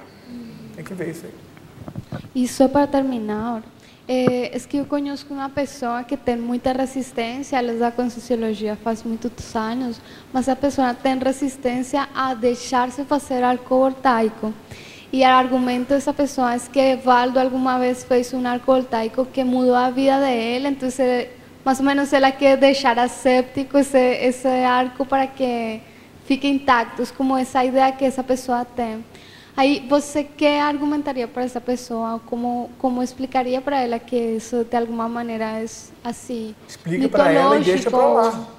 Não adianta agora convencê-la nem nada, né? Você vai não, explicar. Não. É. Uhum. Agora ela está se segurando essa questão do arco voltaico, né? É isso que está falando? Ela recebeu o arco do professor Valdo, é isso? Ela recebeu um arco do professor Valdo e desde aí ela não quer deixar-se fazer Exato. outros arcos porque sente que vai ser ela contaminada. Quer manter com, intacto, é. Não, você explica para aquilo a questão da, do dinamismo das energias, né? Aquilo ali funcionou num determinado ponto evolutivo dela, mas o rio corre, tá? Esse momento que ela está falando aí foi um ponto, é igual um rio, explica, faz aí a analogia do rio. Isso aí já passou. Foi muito preciso, foi muito, teve um potencial grande né, nela aí para poder ajudar nela nesse processo da vida dela. Aí, né, fez um desassédio, não sei, né, alguma coisa aconteceu mais forte, mas isso já passou. Ela tem que renovar isso aí. Talvez isso vai ajudá-la. Mostra essa questão da renovação. Explica para ela também que o arco voltaico ela vai ser sustentado pelos pensenes dela, tá? É, não é pelo fato de ter ocorrido isso no tempo, né? Porque ela está pontificando isso aí como um ato, uma condição do tempo, e ela quer fixar isso aí. Explica tudo, tem vários recursos para você explicar isso aí. Agora, você explicou, acabou, não tenta convencer ela, não. Passa a bola para frente. Se ela não quer receber, a paciência dela.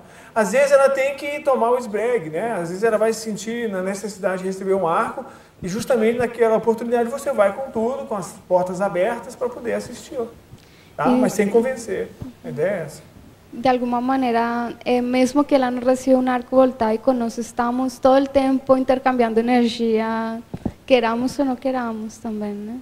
Você fala em termos de troca de energia Aham, durante o arco? Ou seja, se ela intenta manter essa asepsia, entre aspas, nós todos estamos intercambiando energia o tempo todo, consciente e inconscientemente. Perfeito. Então, de alguma forma também. Perfeito. Mas na hora do arco voltaico você tem a sua intenção na hora, tá? Você está com tudo ali para poder fazer, dar o máximo naquele momento. Sem a necessidade, tá? Isso aí é a minha experiência, sem a necessidade de dosificar. Você não vai dosificar aquilo. Porque se você começar a dosificar essa energização aí, você pode entrar no processo até do assédio, que está pleno ali junto com a pessoa. E aí muitas vezes a gente nota que o próprio assediador está comandando a pessoa que está aplicando o arco voltaico. Isso acontece nas melhores famílias, né? Porque ela já tem uma estrutura, já um concebimento em processo energético de entrar num fluxo. Tem gente que pensa assim, vou entrar no fluxo energético do cosmos, eu vou dosificar, eu vou entrar nisso, e ela sente muito bem com isso, muito importante, porque ela está vendo que ela está entrando né, num processo ali de engajamento, isso até alimenta a resposta dela, né, que tem um ciclo vicioso ali que ela, a resposta que ela tem que é positiva, que está indo bem, que ela dosificou e aquilo ficou, e às vezes ela está aplicando o arco voltar que ela fala, agora vai energia para o cardio chakra, agora vai para o núcleo chakra, agora eu quero que o amparador intensifique aqui de uma tal maneira. Então ela vai falando, e muitas vezes, exagerando, claro, ela fala, eu, fulano, eu quero que você melhore, você é muito cabeça dura, e você tem que melhorar nesses aspectos e tal, e tal, e tal, e não faz sentido. Não é isso? Tudo que a gente falou de higiene, né? pensênica, a própria racionalidade, né? a própria tábua rasa que a gente comentou, onde você vai abrir para o melhor. Né? E você vai dar de tudo naquele momento. É nesse momento que você vai dar o melhor que você tem dentro dos recursos que a gente tem na conscienciologia, dentro do paradigma consciencial, dentro do princípio da descrença, na condição de auto-pesquisa, que você começa a criar sinapses em você enquanto aplicador do arco voltaico para que isso irradie na sua vida. Entendeu o que a gente está falando? Claro que a gente troca as energias no dia a dia, mas a troca vai ser muito mais consciente. Você começa a criar uma, uma, uma permeabilidade maior no sentido de você exercer sua fraternidade, a querer auxiliar a pessoa, mas uma refraternidade naquilo que é ruim. Então entra aí também um outro componente que é o mitridatismo que é você começar a ter doses pequenas desse veneno e cada vez sofrer menos com ela. O arco voltaico, então, ou qualquer técnica né, energética mais avançada, mas vamos falar do arco voltaico aqui, ela acaba auxiliando nesse aspecto. Então, por exemplo, a gente usa muito aquele exemplo da, da fila do banco, né? Aí eu similo, sinto mal, sou esponja e tudo. Mas se a pessoa começa a trabalhar com as energias, né, e tem o monitoramento dos próprios amparadores, tem a aquisição da TENEPS, o arco voltaico está em dia, ou seja, quando eu falo assim, arco voltaico em dia, tudo isso que a gente está falando aqui, a pessoa começa a operacionalizar isso, não, não, barateia mais a própria técnica, e ela tira partido disso na sua própria auto-pesquisa, isso fortalece ela dentro da sua manifestação, no seu micro-universo consciencial. Essa é a ideia que a gente quer passar. Aí entra a retrocognição, aí tem uma série de aspectos aí. Né? O CPC melhora, o CGC melhora pela própria contribuição dela nisso aí, e por aí vai. Tá claro? João Luiz.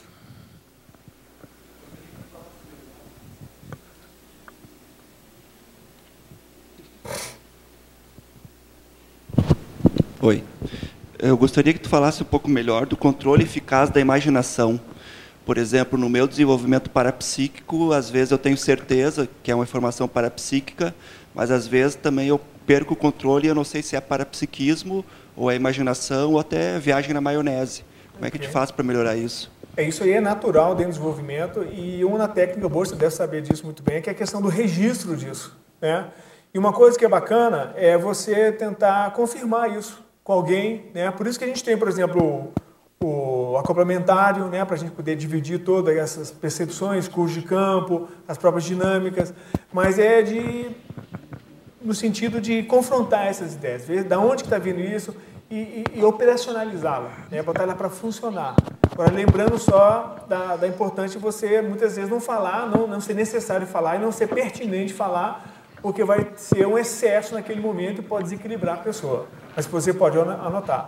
Então, uma coisa importante para isso aí não é só ter as percepções, mas você operacionalizá-las. Colocar, é, colocar essas percepções dentro de uma funcionalidade.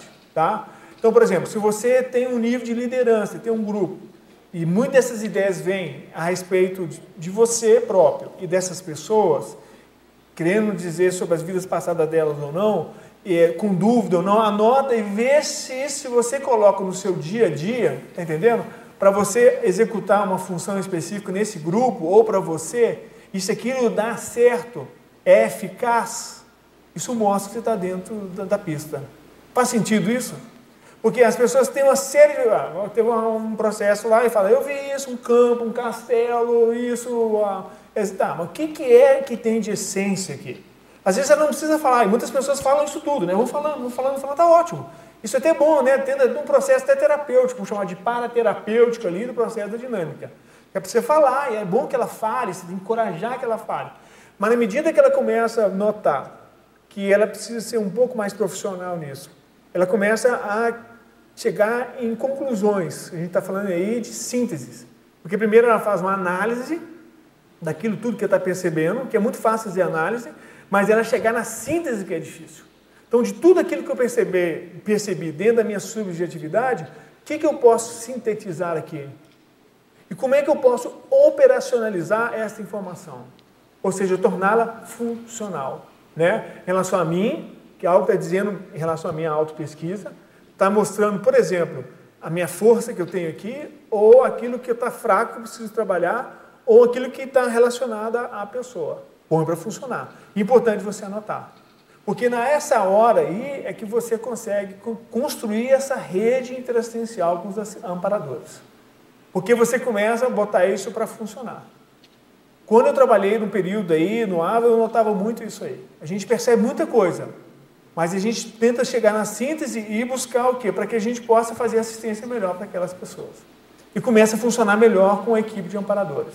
Por isso que funcionava tão bem. É isso, acabou radiando e entra dentro da consciência terapia, que é uma turma mais avançadinha, para buscar exatamente essa assistência maior. Então, isso mostra uma rede, não só uma rede de amparadores, mas uma rede funcional aqui, das equipes de trabalho né, dentro da conscienciologia. Faz sentido isso? Fui lá, voltei, mas eu acho que isso é importante. Tem que botar para funcionar. E é a síntese. Terezinha Mello. Oi. Eu tenho duas perguntas. É válido a aplicação do alto, alto arco voltaico? Eu acho que isso é tapiação. É. é. Porque, assim, vamos pensar, o que é o arco voltaico? Oi? É, o alto arco voltaico é uma tapeação, ao meu ver. Por quê? Se você vai aplicar o arco voltaico, qual que é a primeira premissa ali? Né? Está um pouco melhor. Então, para que você vai aplicar? Usa o estado vibracional, tem a técnica melhor que é o EV, estado vibracional. Se você então aplicar o arco voltaico, você está usando as suas próprias energias, tá? Dos chakras da cabeça, que às vezes pode ter um bloqueio ali, para circular e. É melhor você pegar o EV, que é a circulação fechada, e impulsionar com toda a força para que você possa fazer essa limpeza aí. Tá claro isso? Tá claro. Então essa questão do alto é bacana, você vai sentir energia, com certeza vai sentir. Pode sentir um bem-estar, porque geralmente, vamos, vamos só para extrapolar aqui, nós, nos, falta muito esse alto abraço. É muita cobrança nossa. Né? Tem que fazer isso, tem que isso, nós temos que ter um determinado patamar. Muitas vezes eu noto que a pessoa aplicando o alto voltaico, ela tende a olhar um pouco para ela, a ampliar, vamos dizer, esse abertura, ter um pouquinho de abertura ela com ela mesma, para que ela possa se validar mais, tá? Então eu não gostaria de achar, de colocar que, é, a, usando até um termo da psicologia, né, o, o alto arco voltaico é uma ótima técnica de autovalidação, mas não é bom, porque ela tapeia. O objetivo do arco voltaico é você, a partir das suas boas energias, ou pelo menos o trabalho que você está fazendo, o esforço, você não precisa chegar no ótimo, tá? E com isso tudo que eu falei aqui, eu não quero dizer que você, nós todos aqui, isso inclusive coloca nessa situação, tem que chegar nesse ápice excelente para aplicar o marco voltaico. Não, o menos doente ajudando o mais doente.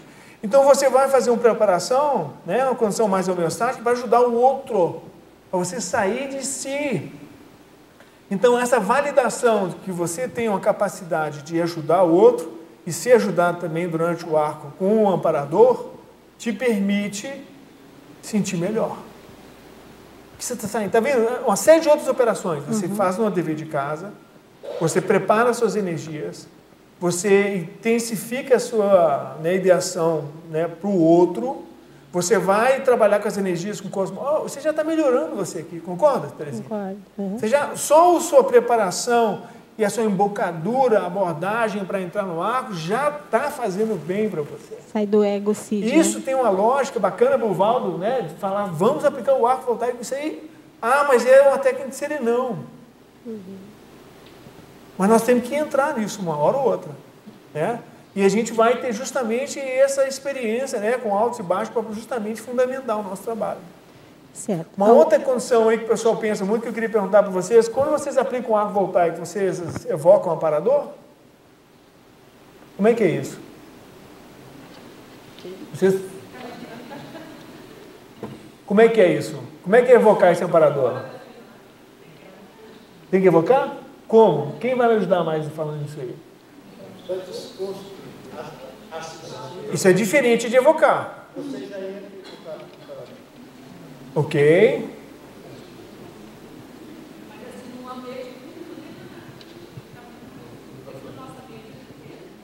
Não, perfeito. Mas vamos pensar assim no ato em si, porque isso é uma questão de postura mental. Então, olha só, o que, que nós falamos? Vamos fazer uma recapitulaçãozinha. Nós estamos falando que o arco voltaico é uma técnica avançada interassistencial. Requer da pessoa um pouco mais do que um passe, por exemplo, energético do reiki, né? Organização trivial, de boa intenção, ajudando o outro, a pessoa, vamos pensar numa pessoa que não conhece nada, ela já é ectoplasta, já faz assistência, está tudo certo. Não importa, mas nós estamos falando aqui da questão né, do arco voltaico, que é uma técnica dentro da conscienciologia. Tem todo um princípio em torno disso aí. Então, é, nós estamos dizendo que a gente tem que fazer dever de casa. E que é importante essa intenção muito clara sua enquanto aplicador do arco. Né? Agora, cabe aí, a minha pergunta, cabe a evocação do amparador? Como, quando e de que maneira? Eu acho assim, Leonardo. É, assim.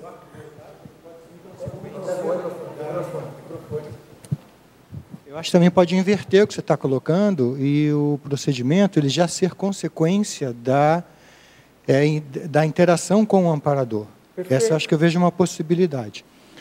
Né? Mas não tem saída. Tem que entrar na linearidade pensênica. É, agora, eu acho que na experimentação, tudo isso é possível. E a pessoa vai aprender com a situação. Né? Mesmo que ela erre. Porque agora a evocação pode ser feita. E a pessoa vai aprender com as consequências disso. Né? E quais são as consequências agora, ah, boas e ruins. Não, o amparador pode deixar a pessoa até sozinha para ela aprender com aquilo. É uma possibilidade. Ok. Né? São várias Mas se ela possibilidades. começar a evocar e nunca parar para pensar nisso, nunca pesquisou isso, você está evocando o amparador. Leonardo, Leonardo Margui aqui. É, eu vejo muito assim a questão de que quando você entra, você tem que ter um mínimo de competência. Então, quando você vai aplicar um arco voltaico, você não pode ficar esperando, "Ah, agora vai baixar o amparador, eu vou aplicar. Embora você trabalhe todo o seu pensene para ter esse acoplamento com o amparador. Perfeito. É uma preparação. Uma pré-preparação. É, mais ou menos nessa linha aí também. Acho que é, quando a gente se predispõe a, a dar o arco voltaico, a gente já é o amparador ali. A gente não tem que ficar é, bisbilhotando na vida. Se o, se o amparador achar que é necessário, na hora que você já mobiliza as energias para trabalhar com a voltaica, ele mesmo já vai aparecer. Entende? Perfeito. O amparador da pessoa ou o seu amparador. Perfeito. Você já está fazendo a evocação mesmo inconsciente. Você não Perfeito. precisa ficar chamando o amparador, vem que eu vou. Isso Mas é um- isso não mostra muito o nosso paradigma consciencial? Não mostra muito de alguns recursos que a gente usa na conscienciologia? De certa maneira, não distancia do nosso processo mais religioso e místico até certo ponto? Exatamente. Isso aí é importantíssimo, porque coloca a gente dentro de uma estrutura né, de desenvolvimento do parapsiquismo um ponto mais avançado. Aí entra, por exemplo, todos os recursos que a gente tem dentro da ciência, né, ou da ciência baseada na nossa neociência, né, a conscienciologia e o nosso paradigma, para poder fazer a pesquisa sobre, o sobre o arco voltaico sobre qualquer trabalho energo-parapsíquico. Então a ideia é justamente porque, se você pensar assim, vou evocar um amparador, entra muito naquela condição de liturgia, de ritual, cerimônia. E nós somos, olha, pensa no nosso passado, a gente vê muito isso, a pessoa vai aplicar o arco voltaico, né? Vamos lá. Tá tudo certo. Se isso tem conteúdo, vai. Mas se for só no formalismo, e agora aplica o arco voltaico pensa no amparador, porque é importante. Porque olha só, eu tô me. Eu não preciso botar meu egão, a pessoa diz para ela. Eu vou me submeter agora ao processo né, de assistência, que é muito maior do que eu. Está tudo louvável, está bacana até certo ponto, mas aí tem um processo muito forte da liturgia, do processo religioso.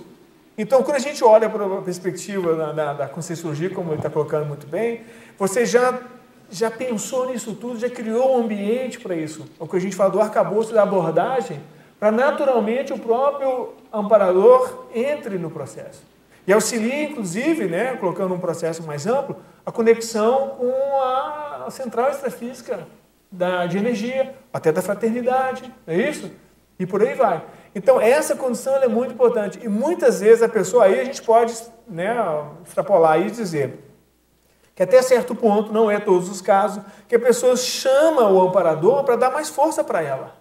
Sendo que essa força, essa força presencial que ela vai construir com tudo que a gente falou, ela parte dela primeiro. Para depois vir, né? É como se fosse um aeroporto para descer lá o amparador.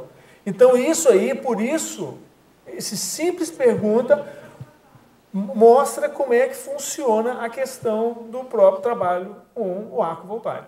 Agora, ela pode muitas vezes, tá? Ela pode chegar num ponto de estar trabalhando com as energias e ela vai evocar, ela pode, aí, pessoal, aí é dentro da pessoa dela mesmo, dentro do CPC dela, qual é a intenção que ela está colocando naquele momento. Então fica toda uma questão né, de, de, de estilo da pessoa de trabalhar com energia. Eu estou colocando sobre um aspecto aqui né, de ciência, do paradigma, dando força ao processo de potencializar primeiro a quem aplica o arco voltaico, criar esse arcabouço para poder ter essa plenitude que está chamando. Então, é, quando eu disse a, da questão da evocação, é assim, é que a gente fala muito do arco voltaico com essas ah, premissas que você já falou muito bem, questão da mão, de todo um ritual que tem, que a gente ainda precisa, mas eu penso muito no arco voltaico no público, porque eu sou uma pessoa que atendo muita gente no público. E, às vezes, em aeroporto, o que, que eu faço? Eu não vou lá e falar, dá licença, deixa eu colocar minha mãozinha aqui na sua nuca e a mãozinha direita na testa. Óbvio que eu não vou fazer Exato. isso. Mas eu tenho a intenção de fazer o arco voltaico em determinadas situações e assim costuma eh, costuma acontecer e, e como de forma bastante exitosa. Obviamente ninguém está sabendo que eu estou fazendo aquilo. Então nesse momento, naquele contexto, é que muitas vezes eu faço a evocação para saber se é oportuno aquela assistência. Porque às vezes não, às vezes você não vai poder fazer isso. Você vai ter que se capsular e fazer Não, de conta que perfeito. não está naquele lugar. Perfeito, não é isso? perfeito. Então foi Você pode- nesse A sentido. gente pode até no- vários nomes aí, assim, você faz um sensoriamento do ambiente. Exato, né? perfeito. Esse ambiente ele está adequado para esse Isso, porque a gente não vai sair perguntando exemplo, se eu posso fazer. Exatamente. Muitas vezes você tem assim, profissionais de saúde que perguntam, posso aplicar o arco voltaico dentro do hospital? Eu falo, olha, tem que ver, você tem que avaliar, mas vamos avaliar junto isso aí. Por exemplo, o a próprio ambiente, o hospital, ele ele ele ele está aberto a esse tipo de trabalho energético. Você, por exemplo, na condição lá, de psicólogo, psicóloga, médica, sei o que, o seu CR, né, o conselho admite que você utiliza essa prática né, energética naquele momento, né? A pessoa que está recebendo o arco, às vezes ela não entende nada disso, mas você é né, seu paciente e você quer ajudar da melhor maneira e você acha que vai ajudar muito. Você vai fazer ou não vai fazer? Eu acho assim, na minha experiência, o que eu percebo disso, eu acho que tem que levar em consideração o ambiente, tem que levar a Tu- consideração todo o contexto, né? contexto. Tudo tem que olhar em Exato. todos os momentos, Exato. porque a mãozinha aqui para a gente fazer aqui, por isso que eu falei na dinâmica, está tudo certo, está tudo limpo, Exato. né? Está todo mundo sabendo o que está fazendo. Mas é que a gente tem que começar a pensar, extrapolar a questão do trabalho com as energias fora do nosso contexto, porque senão a gente vai ficar fazendo só em nós. Perfeito, mas aí você tem que ter o trabalho da segurança. Então, por exemplo, você vai fazer um trabalho como esse aí, vai ter que ter, assim, vamos dizer, uma estrutura em torno. Isso, né? amparo Por exemplo, eu, o pouco que eu acompanhei o professor Valdo nesses anos todos aí, foram muito, muito raros casos em que ele dava esse arco voltaico, por exemplo, num ambiente aberto, assim, né? Um ambiente totalmente público. Mas, naturalmente, nós podemos criar recursos para isso. Por exemplo, na medida que você deu o exemplo, por exemplo, do presídio, você vai marcar lá uma- um horário, vai ter uma equipe de trabalho para poder fazer isso. O ideal é que tenha uma equipe, É, que há um, né, um processo de rotação ali, né, para que possa desenvolver esses trabalhos. O ideal seria ter um momento ali, ou um ambiente para poder aplicar, né? não vai fazer isso lá no pátio, por exemplo, a pleno sol, né? e todo o presídio vai estar olhando, né? exagerando aqui, claro que não vai. Então tem alguns aspectos de segurança que são importantes, porque, olha só, se você vai aplicar o arco voltaico, com tudo que eu estou falando, você não tem que ter um nível de concentração ali na pessoa, e é muito difícil você ter um pertúrbio no ambiente, uma perturbação, um distúrbio ali. Então, aquilo ali, além de você estar se concentrando para montar aquele campo energético naquela pessoa, você também está se estruturando, se fortificando para poder se defender. É mais trabalhoso ainda. Agora, é possível? Claro que é possível. Mas o que, que a gente aí, a pergunta é, o que, que a gente pode fazer para otimizar essa aplicação do arco, sem banalizar o processo? Sim, com toda a segurança. Essa é a ideia. Eu não tenho a resposta aqui pronta, mas eu acho que valeria a pena a gente pensar nisso. Essa ideia. Leonardo, só para terminar, que eu tinha duas perguntas. Eu queria saber se tem alguma condição especial quando tu aplica nos- o arco voltaico nos pré-humanos e nos bebês. Eu acho que deve, pode. Eu aplico o arco voltaico tem minha gatinha lá, é bacana, é tá forte, bastante energia, é um bom teste, pode aplicar. Né? E no bebê, nos bebês, assim. Pode também. Tranquilo, assim, nos recém-nascidos também? Exatamente. Eu acho assim, agora, faça dose, esse né? sensoriamento, né? É, você tem que ter, assim, vai aplicar num bebê, é, aplique as melhores energias, que é um ponto de vulnerabilidade maior, não é isso? Uma criança, ela não tem suas próprias defesas. Não só esse aspecto, mas o bebê, ah, vamos pensar, uma consciência recém-nascida, pode ter uma carga muito positiva de assistência, pode ter uma carga mais negativa justamente no processo né, que está ali pré né, no pós-natal. né? então, isso tudo tem que tomar um, talvez um cuidado maior.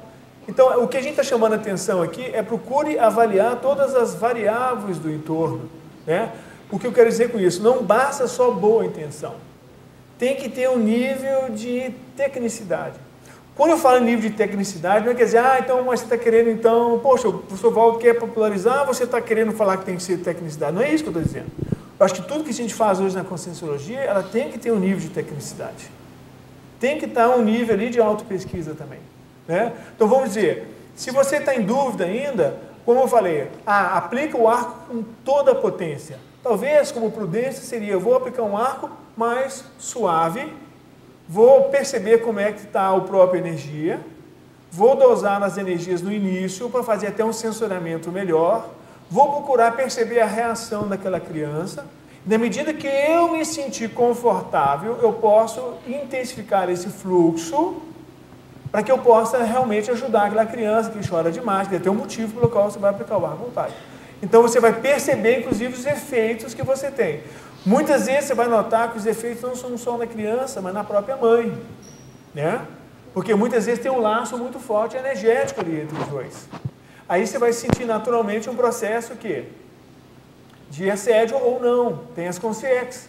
Muitas vezes você pode sentir um amparador muito forte justamente no processo da proteção, que não tinha um ambiente antes, né? em função da, das energias mais antagônicas dos pais, do próprio ambiente, da família, no contexto onde a criança chegou. Então você já amplia isso para um aspecto mais social, tá vendo? Né? Então isso aí tudo você vai usar como variável para você pensar no arco voltaico. Eu acho isso prudente. Não quer dizer que você vai ter todas as respostas, mas pelo menos você vai estar tá observando tudo antes, durante e depois, para que no futuro, no presente futuro, você melhore a qualidade do seu arco voltaico. Faz sentido? E não só você ir lá e aplicar o arco.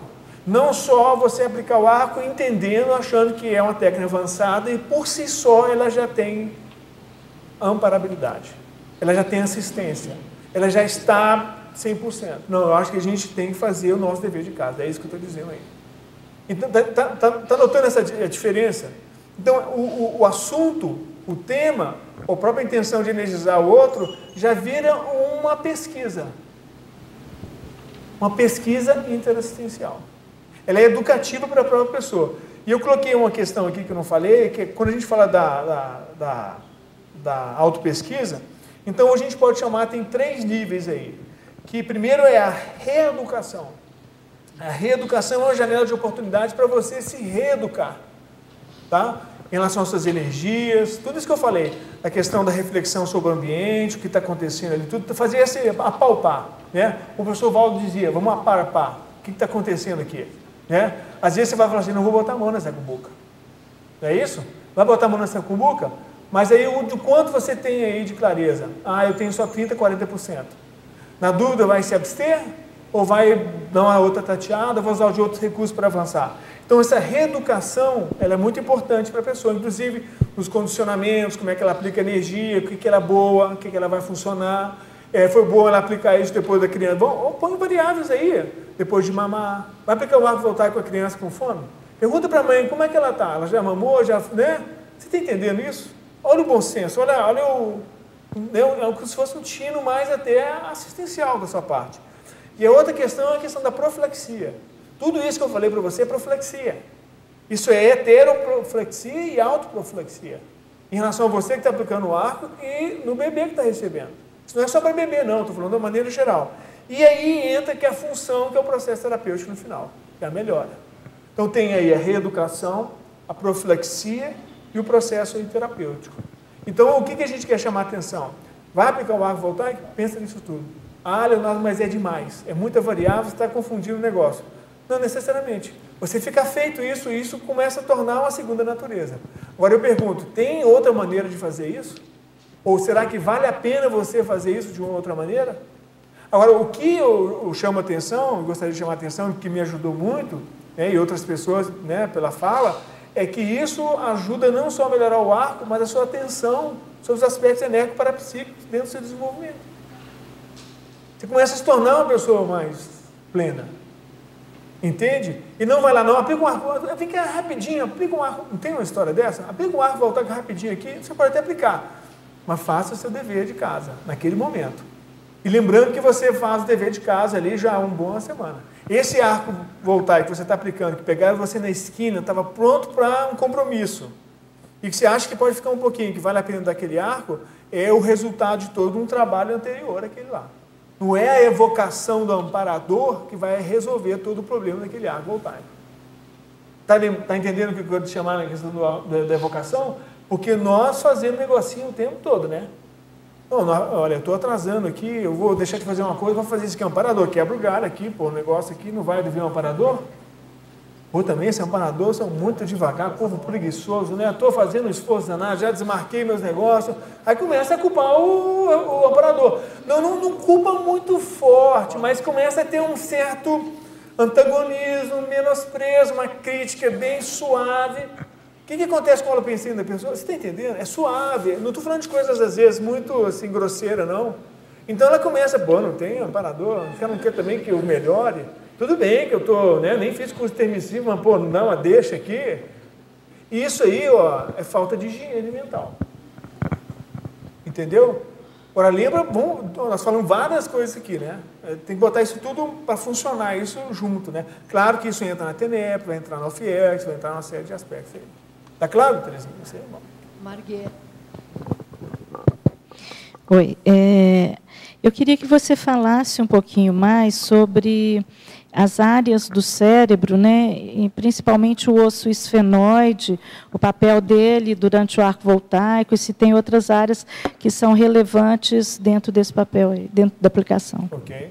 O que a gente nota aí na, nesse trabalho, nessas pesquisas, que nat naturalmente vão culminar num livro, aí, a gente está até pensando num livro sobre o assunto, de perguntas, é que sim, há ativação de determinadas áreas mas isso aí é verificado pelo relato que a pessoa tem e o relato do próprio aplicador do arco voltaico. E a gente ainda não tem uma pesquisa, a gente pode até no futuro ter algo nesse sentido, para justamente verificar aonde está ativando mais na pessoa. Se existe uma ativação específica, né, geral, né, a partir do momento que você aplica o arco voltaico na pessoa, tem uma área ali que ela vai iluminar mais, por exemplo, né, na ressonância. Então, com isso aí, ela começa já a ter uma melhora, uma ativação de uma sensibilidade maior, que repercute uma sensibilidade maior energética.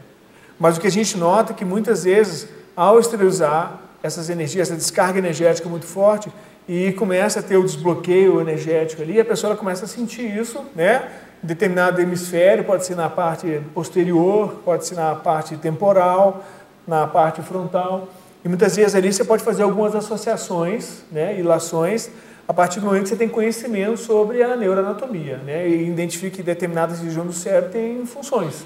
Né, a função executiva aqui no front, no córtex frontal, né, aí no occipital, temporal, e entra aí a fala, e uma série de aspectos. E na questão do esfenoide, isso aí, tem pessoas que falam que tem uma sensibilidade maior. O próprio Marconi fala muito isso, que sente isso, né? A questão do arco ali, que mexe muito. Agora, vale, por exemplo, perguntar para ele se toda vez que né, ele sente isso, ele registra, qual a repercussão que ele teve? Houve uma ampliação, né? um processo assim, das energizações, da energia, desbloqueio, a, da parapercepção, da concatenação das ideias, ele conseguiu ter mais fluidez, por exemplo, na interlocução, na fala, nas pesquisas, mexeu com algum atributo específico da consciência e por aí vai. Né? Mas essa questão de perceber isso é bem isso. Você aplica o arco e muitas vezes a sensação espelho que a gente tem, que a gente fala, né? a partir da simulação energética, você sente aquela, aquela, aquele ponto ali que mexe na cabeça. Tá? É isso aí que você queria. Vestido quanto do aplicador. Né? É. Quem sabe o Marconi pode até falar um assim, pouco aí se ele quiser. Isso né? aí é meu ou é dele, né? A pergunta mais clássica que tem é assim, o que é meu, o que é da pessoa. E às vezes é uma, né, uma confusão. Agora, uma coisa que ajuda muito ali, aquele tripé que eu, que eu comentei, essa questão da autoobservação, do abertismo e da objetividade, ajuda muito nisso aí. E antes de você entrar para dar um arco voltaico, né, que a gente estava falando, entra né, a chamada, né, a sensoriamento de tudo, é como é que você está. Porque isso é muito importante, porque você dá uma checada, eu não estou muito bem, não estou até com dor de cabeça ali, mas, assim, no geral, pelo conhecimento que você tem de você, dá para aplicar um arco voltaico sim, e é legal você dar esse arco voltaico para você justamente treinar, né, sair de você, melhorar o outro. E se isso não funcionou, vamos supor que o arco não tenha funcionado. O que, que isso foi em função de quê? Foi a minha distração, essa dor de cabeça, estou muito desligado. É, o que está acontecendo? Você vai começar a começar a estudar isso aí. Então, verificar como é que está, não só auxilia para você verificar o seu desempenho no arco, mas auxilia também para você verificar se isso é seu ou da pessoa. Agora, muitas vezes, isso eu já notei, isso aconteceu comigo. Eu vou aplicar um arco voltaico, a pessoa que está recebendo o arco sente o que eu estou sentindo. Às vezes eu estava com uma leve dor de cabeça, alguma sensação assim, a pessoa começa a, a sentir isso. Dente, né? E, e, por aí vai. Então você nota que até no ambiente né, bem otimizado, que é dinâmico, isso dá uma expandida maior. Né? Isso fica mais claro, fica mais objetivo. Essa é a ideia aí. Bacana. Ok, obrigado. Queria saber o seguinte, se na sua pesquisa é, você associa o arco voltaico com outras técnicas durante a aplicação, por exemplo, uma contração da base do crânio, uma absorção pelos plantochakras, ou de um local de energia imanente? Tem alguma pesquisa que está aprofundando nesse sentido? O que a gente nota na aplicação é que as 40 manobras de energia estão adstrita à aplicação do arco voltaico. Isso é bem nítido. A gente no curso até, inclusive, fala é, as suas, por exemplo, tem as 40, né? Quais são as mais comuns? A gente quer fazer até uma pesquisa, a gente começou a fazer isso, depois não levou a cabo. Mas quais são as sensações mais comuns né, que as pessoas sentem né, aplicando o arco voltaico? Se a gente conseguir fazer uma pesquisa e chegar aí a umas 10 mais, você pode utilizar essas sensações energéticas como portas de entrada, como a gente tinha falado antes, para potencializar mais o arco. Né? Que, por exemplo, é, se o arco voltaico ele tem uma relevância, por exemplo, na formação de um campo energético, então a formação, a sensação de um campo energético no momento que aplica o arco voltaico, é, a partir do momento que é potencializado para a pessoa, pode ampliar o arco voltaico. Entendeu? Entendi. Então, por exemplo, mas a ideia primordial é você exteriorizar as energias com os palmochakras. Muitas vezes vai a esterilização pelo fronto, pela própria cabeça. Muitas vezes aquilo ocorre um alto abraço energético, ela vai muito mais além do que as mãos. Então a pessoa não fica preocupada se tem que sair energia para as mãos. O importante é que está vindo aquele fluxo de energia, tá? Aquilo até toma conta da pessoa. Muitas vezes lá, no, quando ela passa a segunda, a terceira, né, ela já sente o amparador junto, aquilo fica um processo composto, muito mais complexo. Ela sente que não há necessidade dela exteriorizar a energia pela força de vontade dela, que aquele fluxo já começou. Aí ela sente de onde vem essa esterilização. Se era mais da cabeça, das mãos, do tórax, se é um abraço, se essa potencialização do amparador é mais um processo de campo energético. Está vendo isso aí, os 40 manobras? Então ela vai notando isso. Quando ela nota isso, ela vai ver as forças que ela tem, aquilo que eu falei um pouquinho mais atrás. Aonde que ela percebe que ela tem mais força para aquilo. Mas ela tem que estar sempre lembrando, não é ela que está querendo comandar um negócio. Isso vem na. É uma diferença muito grande. Aquilo que ela vai comandar para experimentar, para ter aquela. Né, reconheceu a porta de entrada e deu vazão para ela, daquilo que é um parador, de fato, ela está impulsionando ela naquele momento ali, porque ela tem um viés forte para isso. É uma bagagem que ela tem, ela descobriu isso, um trafor que ela tem, que ela não tinha percebido isso aí. Então é importante estar bem atento. Mas eu acho assim, e um dos motivos de eu escolher o arco voltaico para pesquisar é justamente essa condição que eu acabei de falar. Por ela estar distrito a esse arco voltaico todas essas manobras. Então, no momento que a gente começou a criar essas dinâmicas, lá em 2005 já, né, essa escolha foi justamente para, primeiro, ter um elemento de pesquisa, ou seja, eu vou aplicar uma técnica específica que ela é bem restrita até certo ponto, mas ela permite um leque muito grande de experiências. Poxa vida, mas você está dando nove anos né, de arco voltaico aí, você não enjoam, não? Você não quer fazer um trabalho de energia assim? Ou assim? Ou sei lá, né? E a gente acha que não precisa. Porque mesmo com essa técnica, né, digo, a postura em si, né, de energização, ela abarca todas essas outras. Então a ideia é justamente ampliar isso aí. É isso que você estava perguntando? É, isso, é, é outra questão. É, eu escuto muito falar de arco voltaico à distância. Qual é a sua opinião em relação a isso? É possível. Mas de tudo que a gente falou aqui, requer o quê? Uma experiência, uma fortaleza, né? o que a gente falou lá no início, essa fortaleza energética, essa capacidade sua de concentrar, isso é possível. É possível o arco voltaico sem imposição das mãos? É.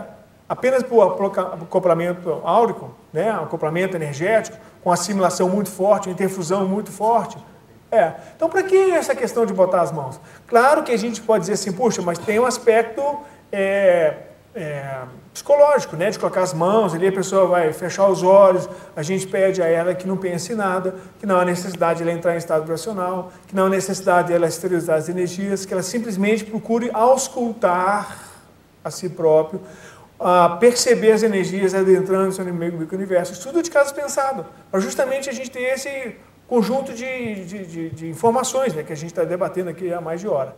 Então a ideia é essa. Tá? Agora, assim, se não houver necessidade, não ter essa, essa possibilidade, é possível isso aí. Mas lembre de uma coisa, a que é muito importante. Né? Claro que você está uma pessoa distante, mas é muito né, melhor você estar tá a pessoa aqui na nossa frente. Nós estamos conversando aqui, está vendo aqui? Ó, muito melhor, estou explicando para você. estou olhando para você, estou vendo o seu trejeito, acaba tendo uma interfusão energética que eu posso adequar, eu posso né, escolher algumas palavras, eu posso ter inspiração no meu lado pensando de alguns temas que eu posso ajudar você, pela prosêmica permite isso aí. Então é bacana você ter, no caso aqui, o arco voltaico funcionando até em termos de aprendizado para aprofundar a sua autopesquisa. Mas quando você já se sentir hábil né, de tudo que a gente falou e começar a trabalhar à distância, você pode, inclusive, construir ferramentas para que você possa avaliar o desempenho desse trabalho seu. Tá? Agora, o que não. O que eu, claro que depende da pessoa, mas também o que não dá é você começar a fazer um trabalho à distância para tudo e todos e afirmar, claro que dentro da sua realidade, entra aí a projeção e outros aspectos, que tenham interferência sobre os amparadores. Perfeito, está tudo certo, isso é subjetivo. Mas é importante que você comece a ter uma estrutura mais palpável para que haja o quê? Um autoconvencimento da sua parte, uma autoconfiança na sua capacidade de trabalho com as energias. Isso é fundamental. Okay. Isso aqui é a base nossa. O motivo da gente estar fazendo esse trabalho, eu acho, na minha opinião, da conscienciologia, faz campo, dinâmica, tudo é isso aí. Nós estamos começando esse trabalho. É, e eu estou começando esse trabalho. Eu sou noviço. Eu escolhi esse tema aqui não é porque eu domino ele, não. É porque eu quero aprender isso aqui. Outra questão.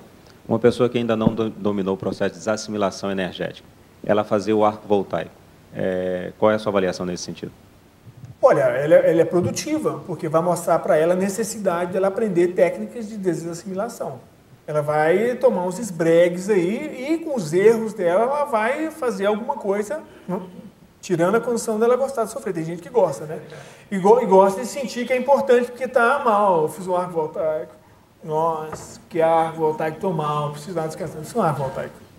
Né? O que a gente falou no início aí. Né? Tirando isso né, do, do, da equação, eu acho assim que temos que avançar, temos que tentar. E agora ela vai notar isso, porque à medida que ela vai sentir essa dificuldade de desassim, isso mostra o nível que ela está, o estofo que ela tem, entendeu? Qual que é o arrimo dela? Quanto que ela consegue abarcar em termos de consciência?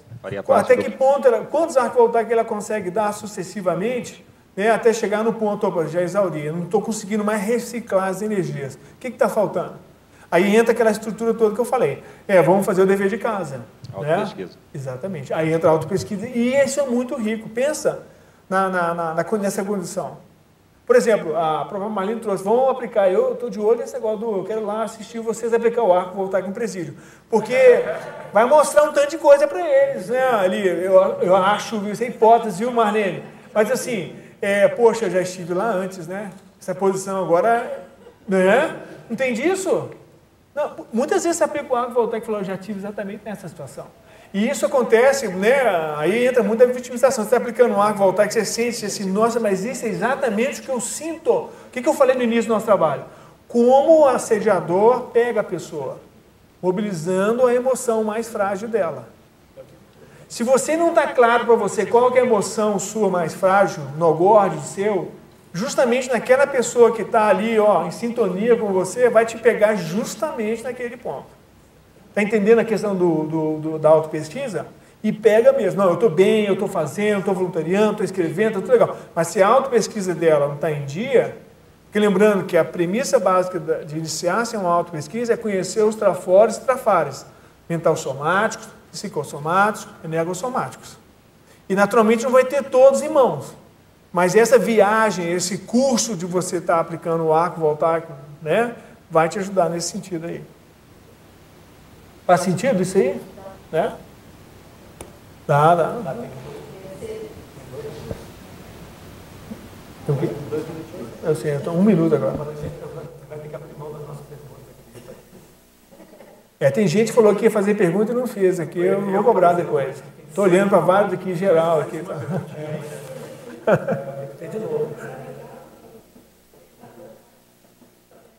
Pode falar mais alto que eu escuto. Não está funcionando o microfone.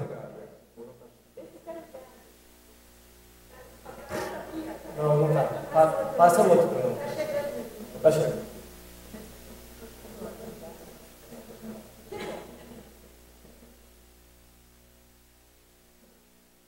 Sí, a pergunta minha tem que ver eh, con la pregunta, era casi la misma pregunta que la de Teresinha. Y tengo también otra pregunta para hacer.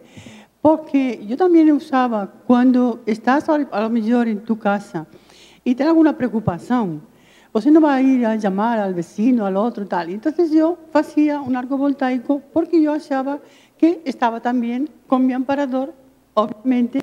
E nesse momento eu precisava um pouco isso, não? Quizá não é o ideal, eh, já você falou, não vamos a, a voltar sobre a mesma, não? Mas eu uso assim, em, se tenho alguma preocupação, estou em casa, uso, ¿sabes? La otra cuestión es la técnica del arco voltaico, cuando você aplica el arco voltaico en alguna dinámica, ¿no? ¿Tiene más potencia en esa técnica o es igual que emplear outra técnica? Se, se no, o fato de você aplicar o arco voltaico tem mais potência durante a dinâmica do que quando você aplicar em casa, por exemplo, é isso? Não, Não. a pergunta já essa da primeira de casa já está. Essa é outra pergunta, a outra pergunta que tinha. Quando você aplica o arco voltaico, está mais potencializada a sua energia? Está mais... Eh, ou, ou não? Isso vai depender de você. ¿Sabes por qué digo esto? Porque en una dinámica que faço, ya más de dos y tres personas falaron de eh, cómo se sentían cuando hacía el arco, aplicaba el arco voltaico. Perfeito. Sin embargo, en otras técnicas, as pessoas não dão. Perfeito. Era isso um pouco, Perfeito. sabe? Não, mas isso aí é um tema de pesquisa muito importante para a senhora. Porque olha só, você pensa assim, poxa, então eu quer dizer que eu tenho uma afinidade, uma facilidade de trabalhar com as energias quando eu vou no arco voltaico. Por que será? Aí você entra, poxa, porque eu consigo fazer um campo energético adequado, porque eu tenho um nível de amparabilidade que é adequado, positivo, que potencializa isso aí. Eu tenho um processo de ectoplasmia já, né, que é uma facilidade, já isso já é inato da pessoa e com isso pode potencializar ainda mais, né? O fato do arco voltaico ter uma impressão para você, aí entra um aspecto psicológico de você se sentir bem ajudando o outro, né? E você, nesse remedo, porque isso é uma variável importante que muitas vezes as pessoas não colocam, é esse remedo de eu vou assistir você, você fica quietinho aqui que eu vou trabalhar. Isso pode dar uma potencializada grande. Porque tem um momento aí, entra um momento de silêncio para você fortalecer a si próprio e ajudar o outro, né? sair de si para ajudar o outro. Entra nessa condição de assistência, aí você vai ver quais são as crenças e valores, né?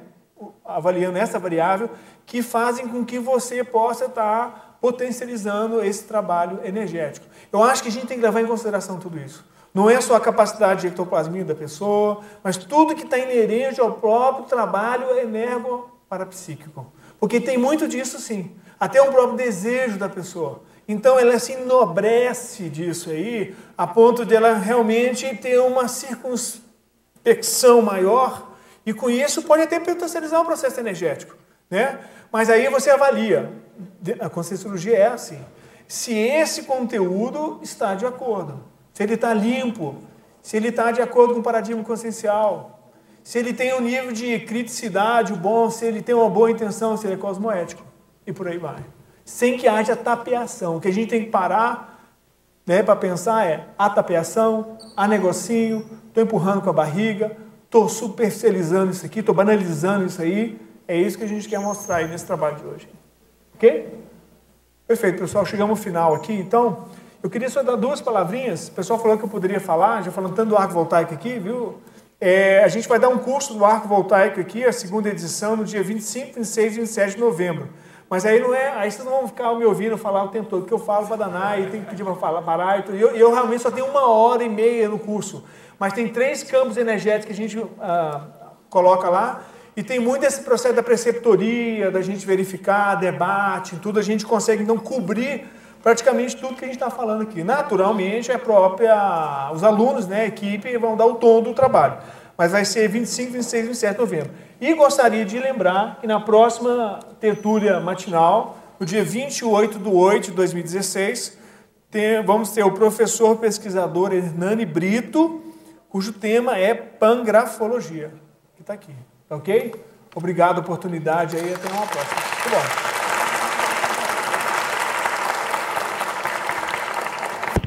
Ok? Hã? Uba.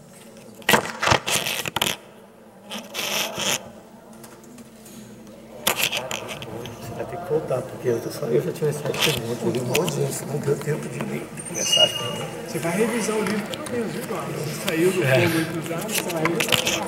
Você é um cara importante.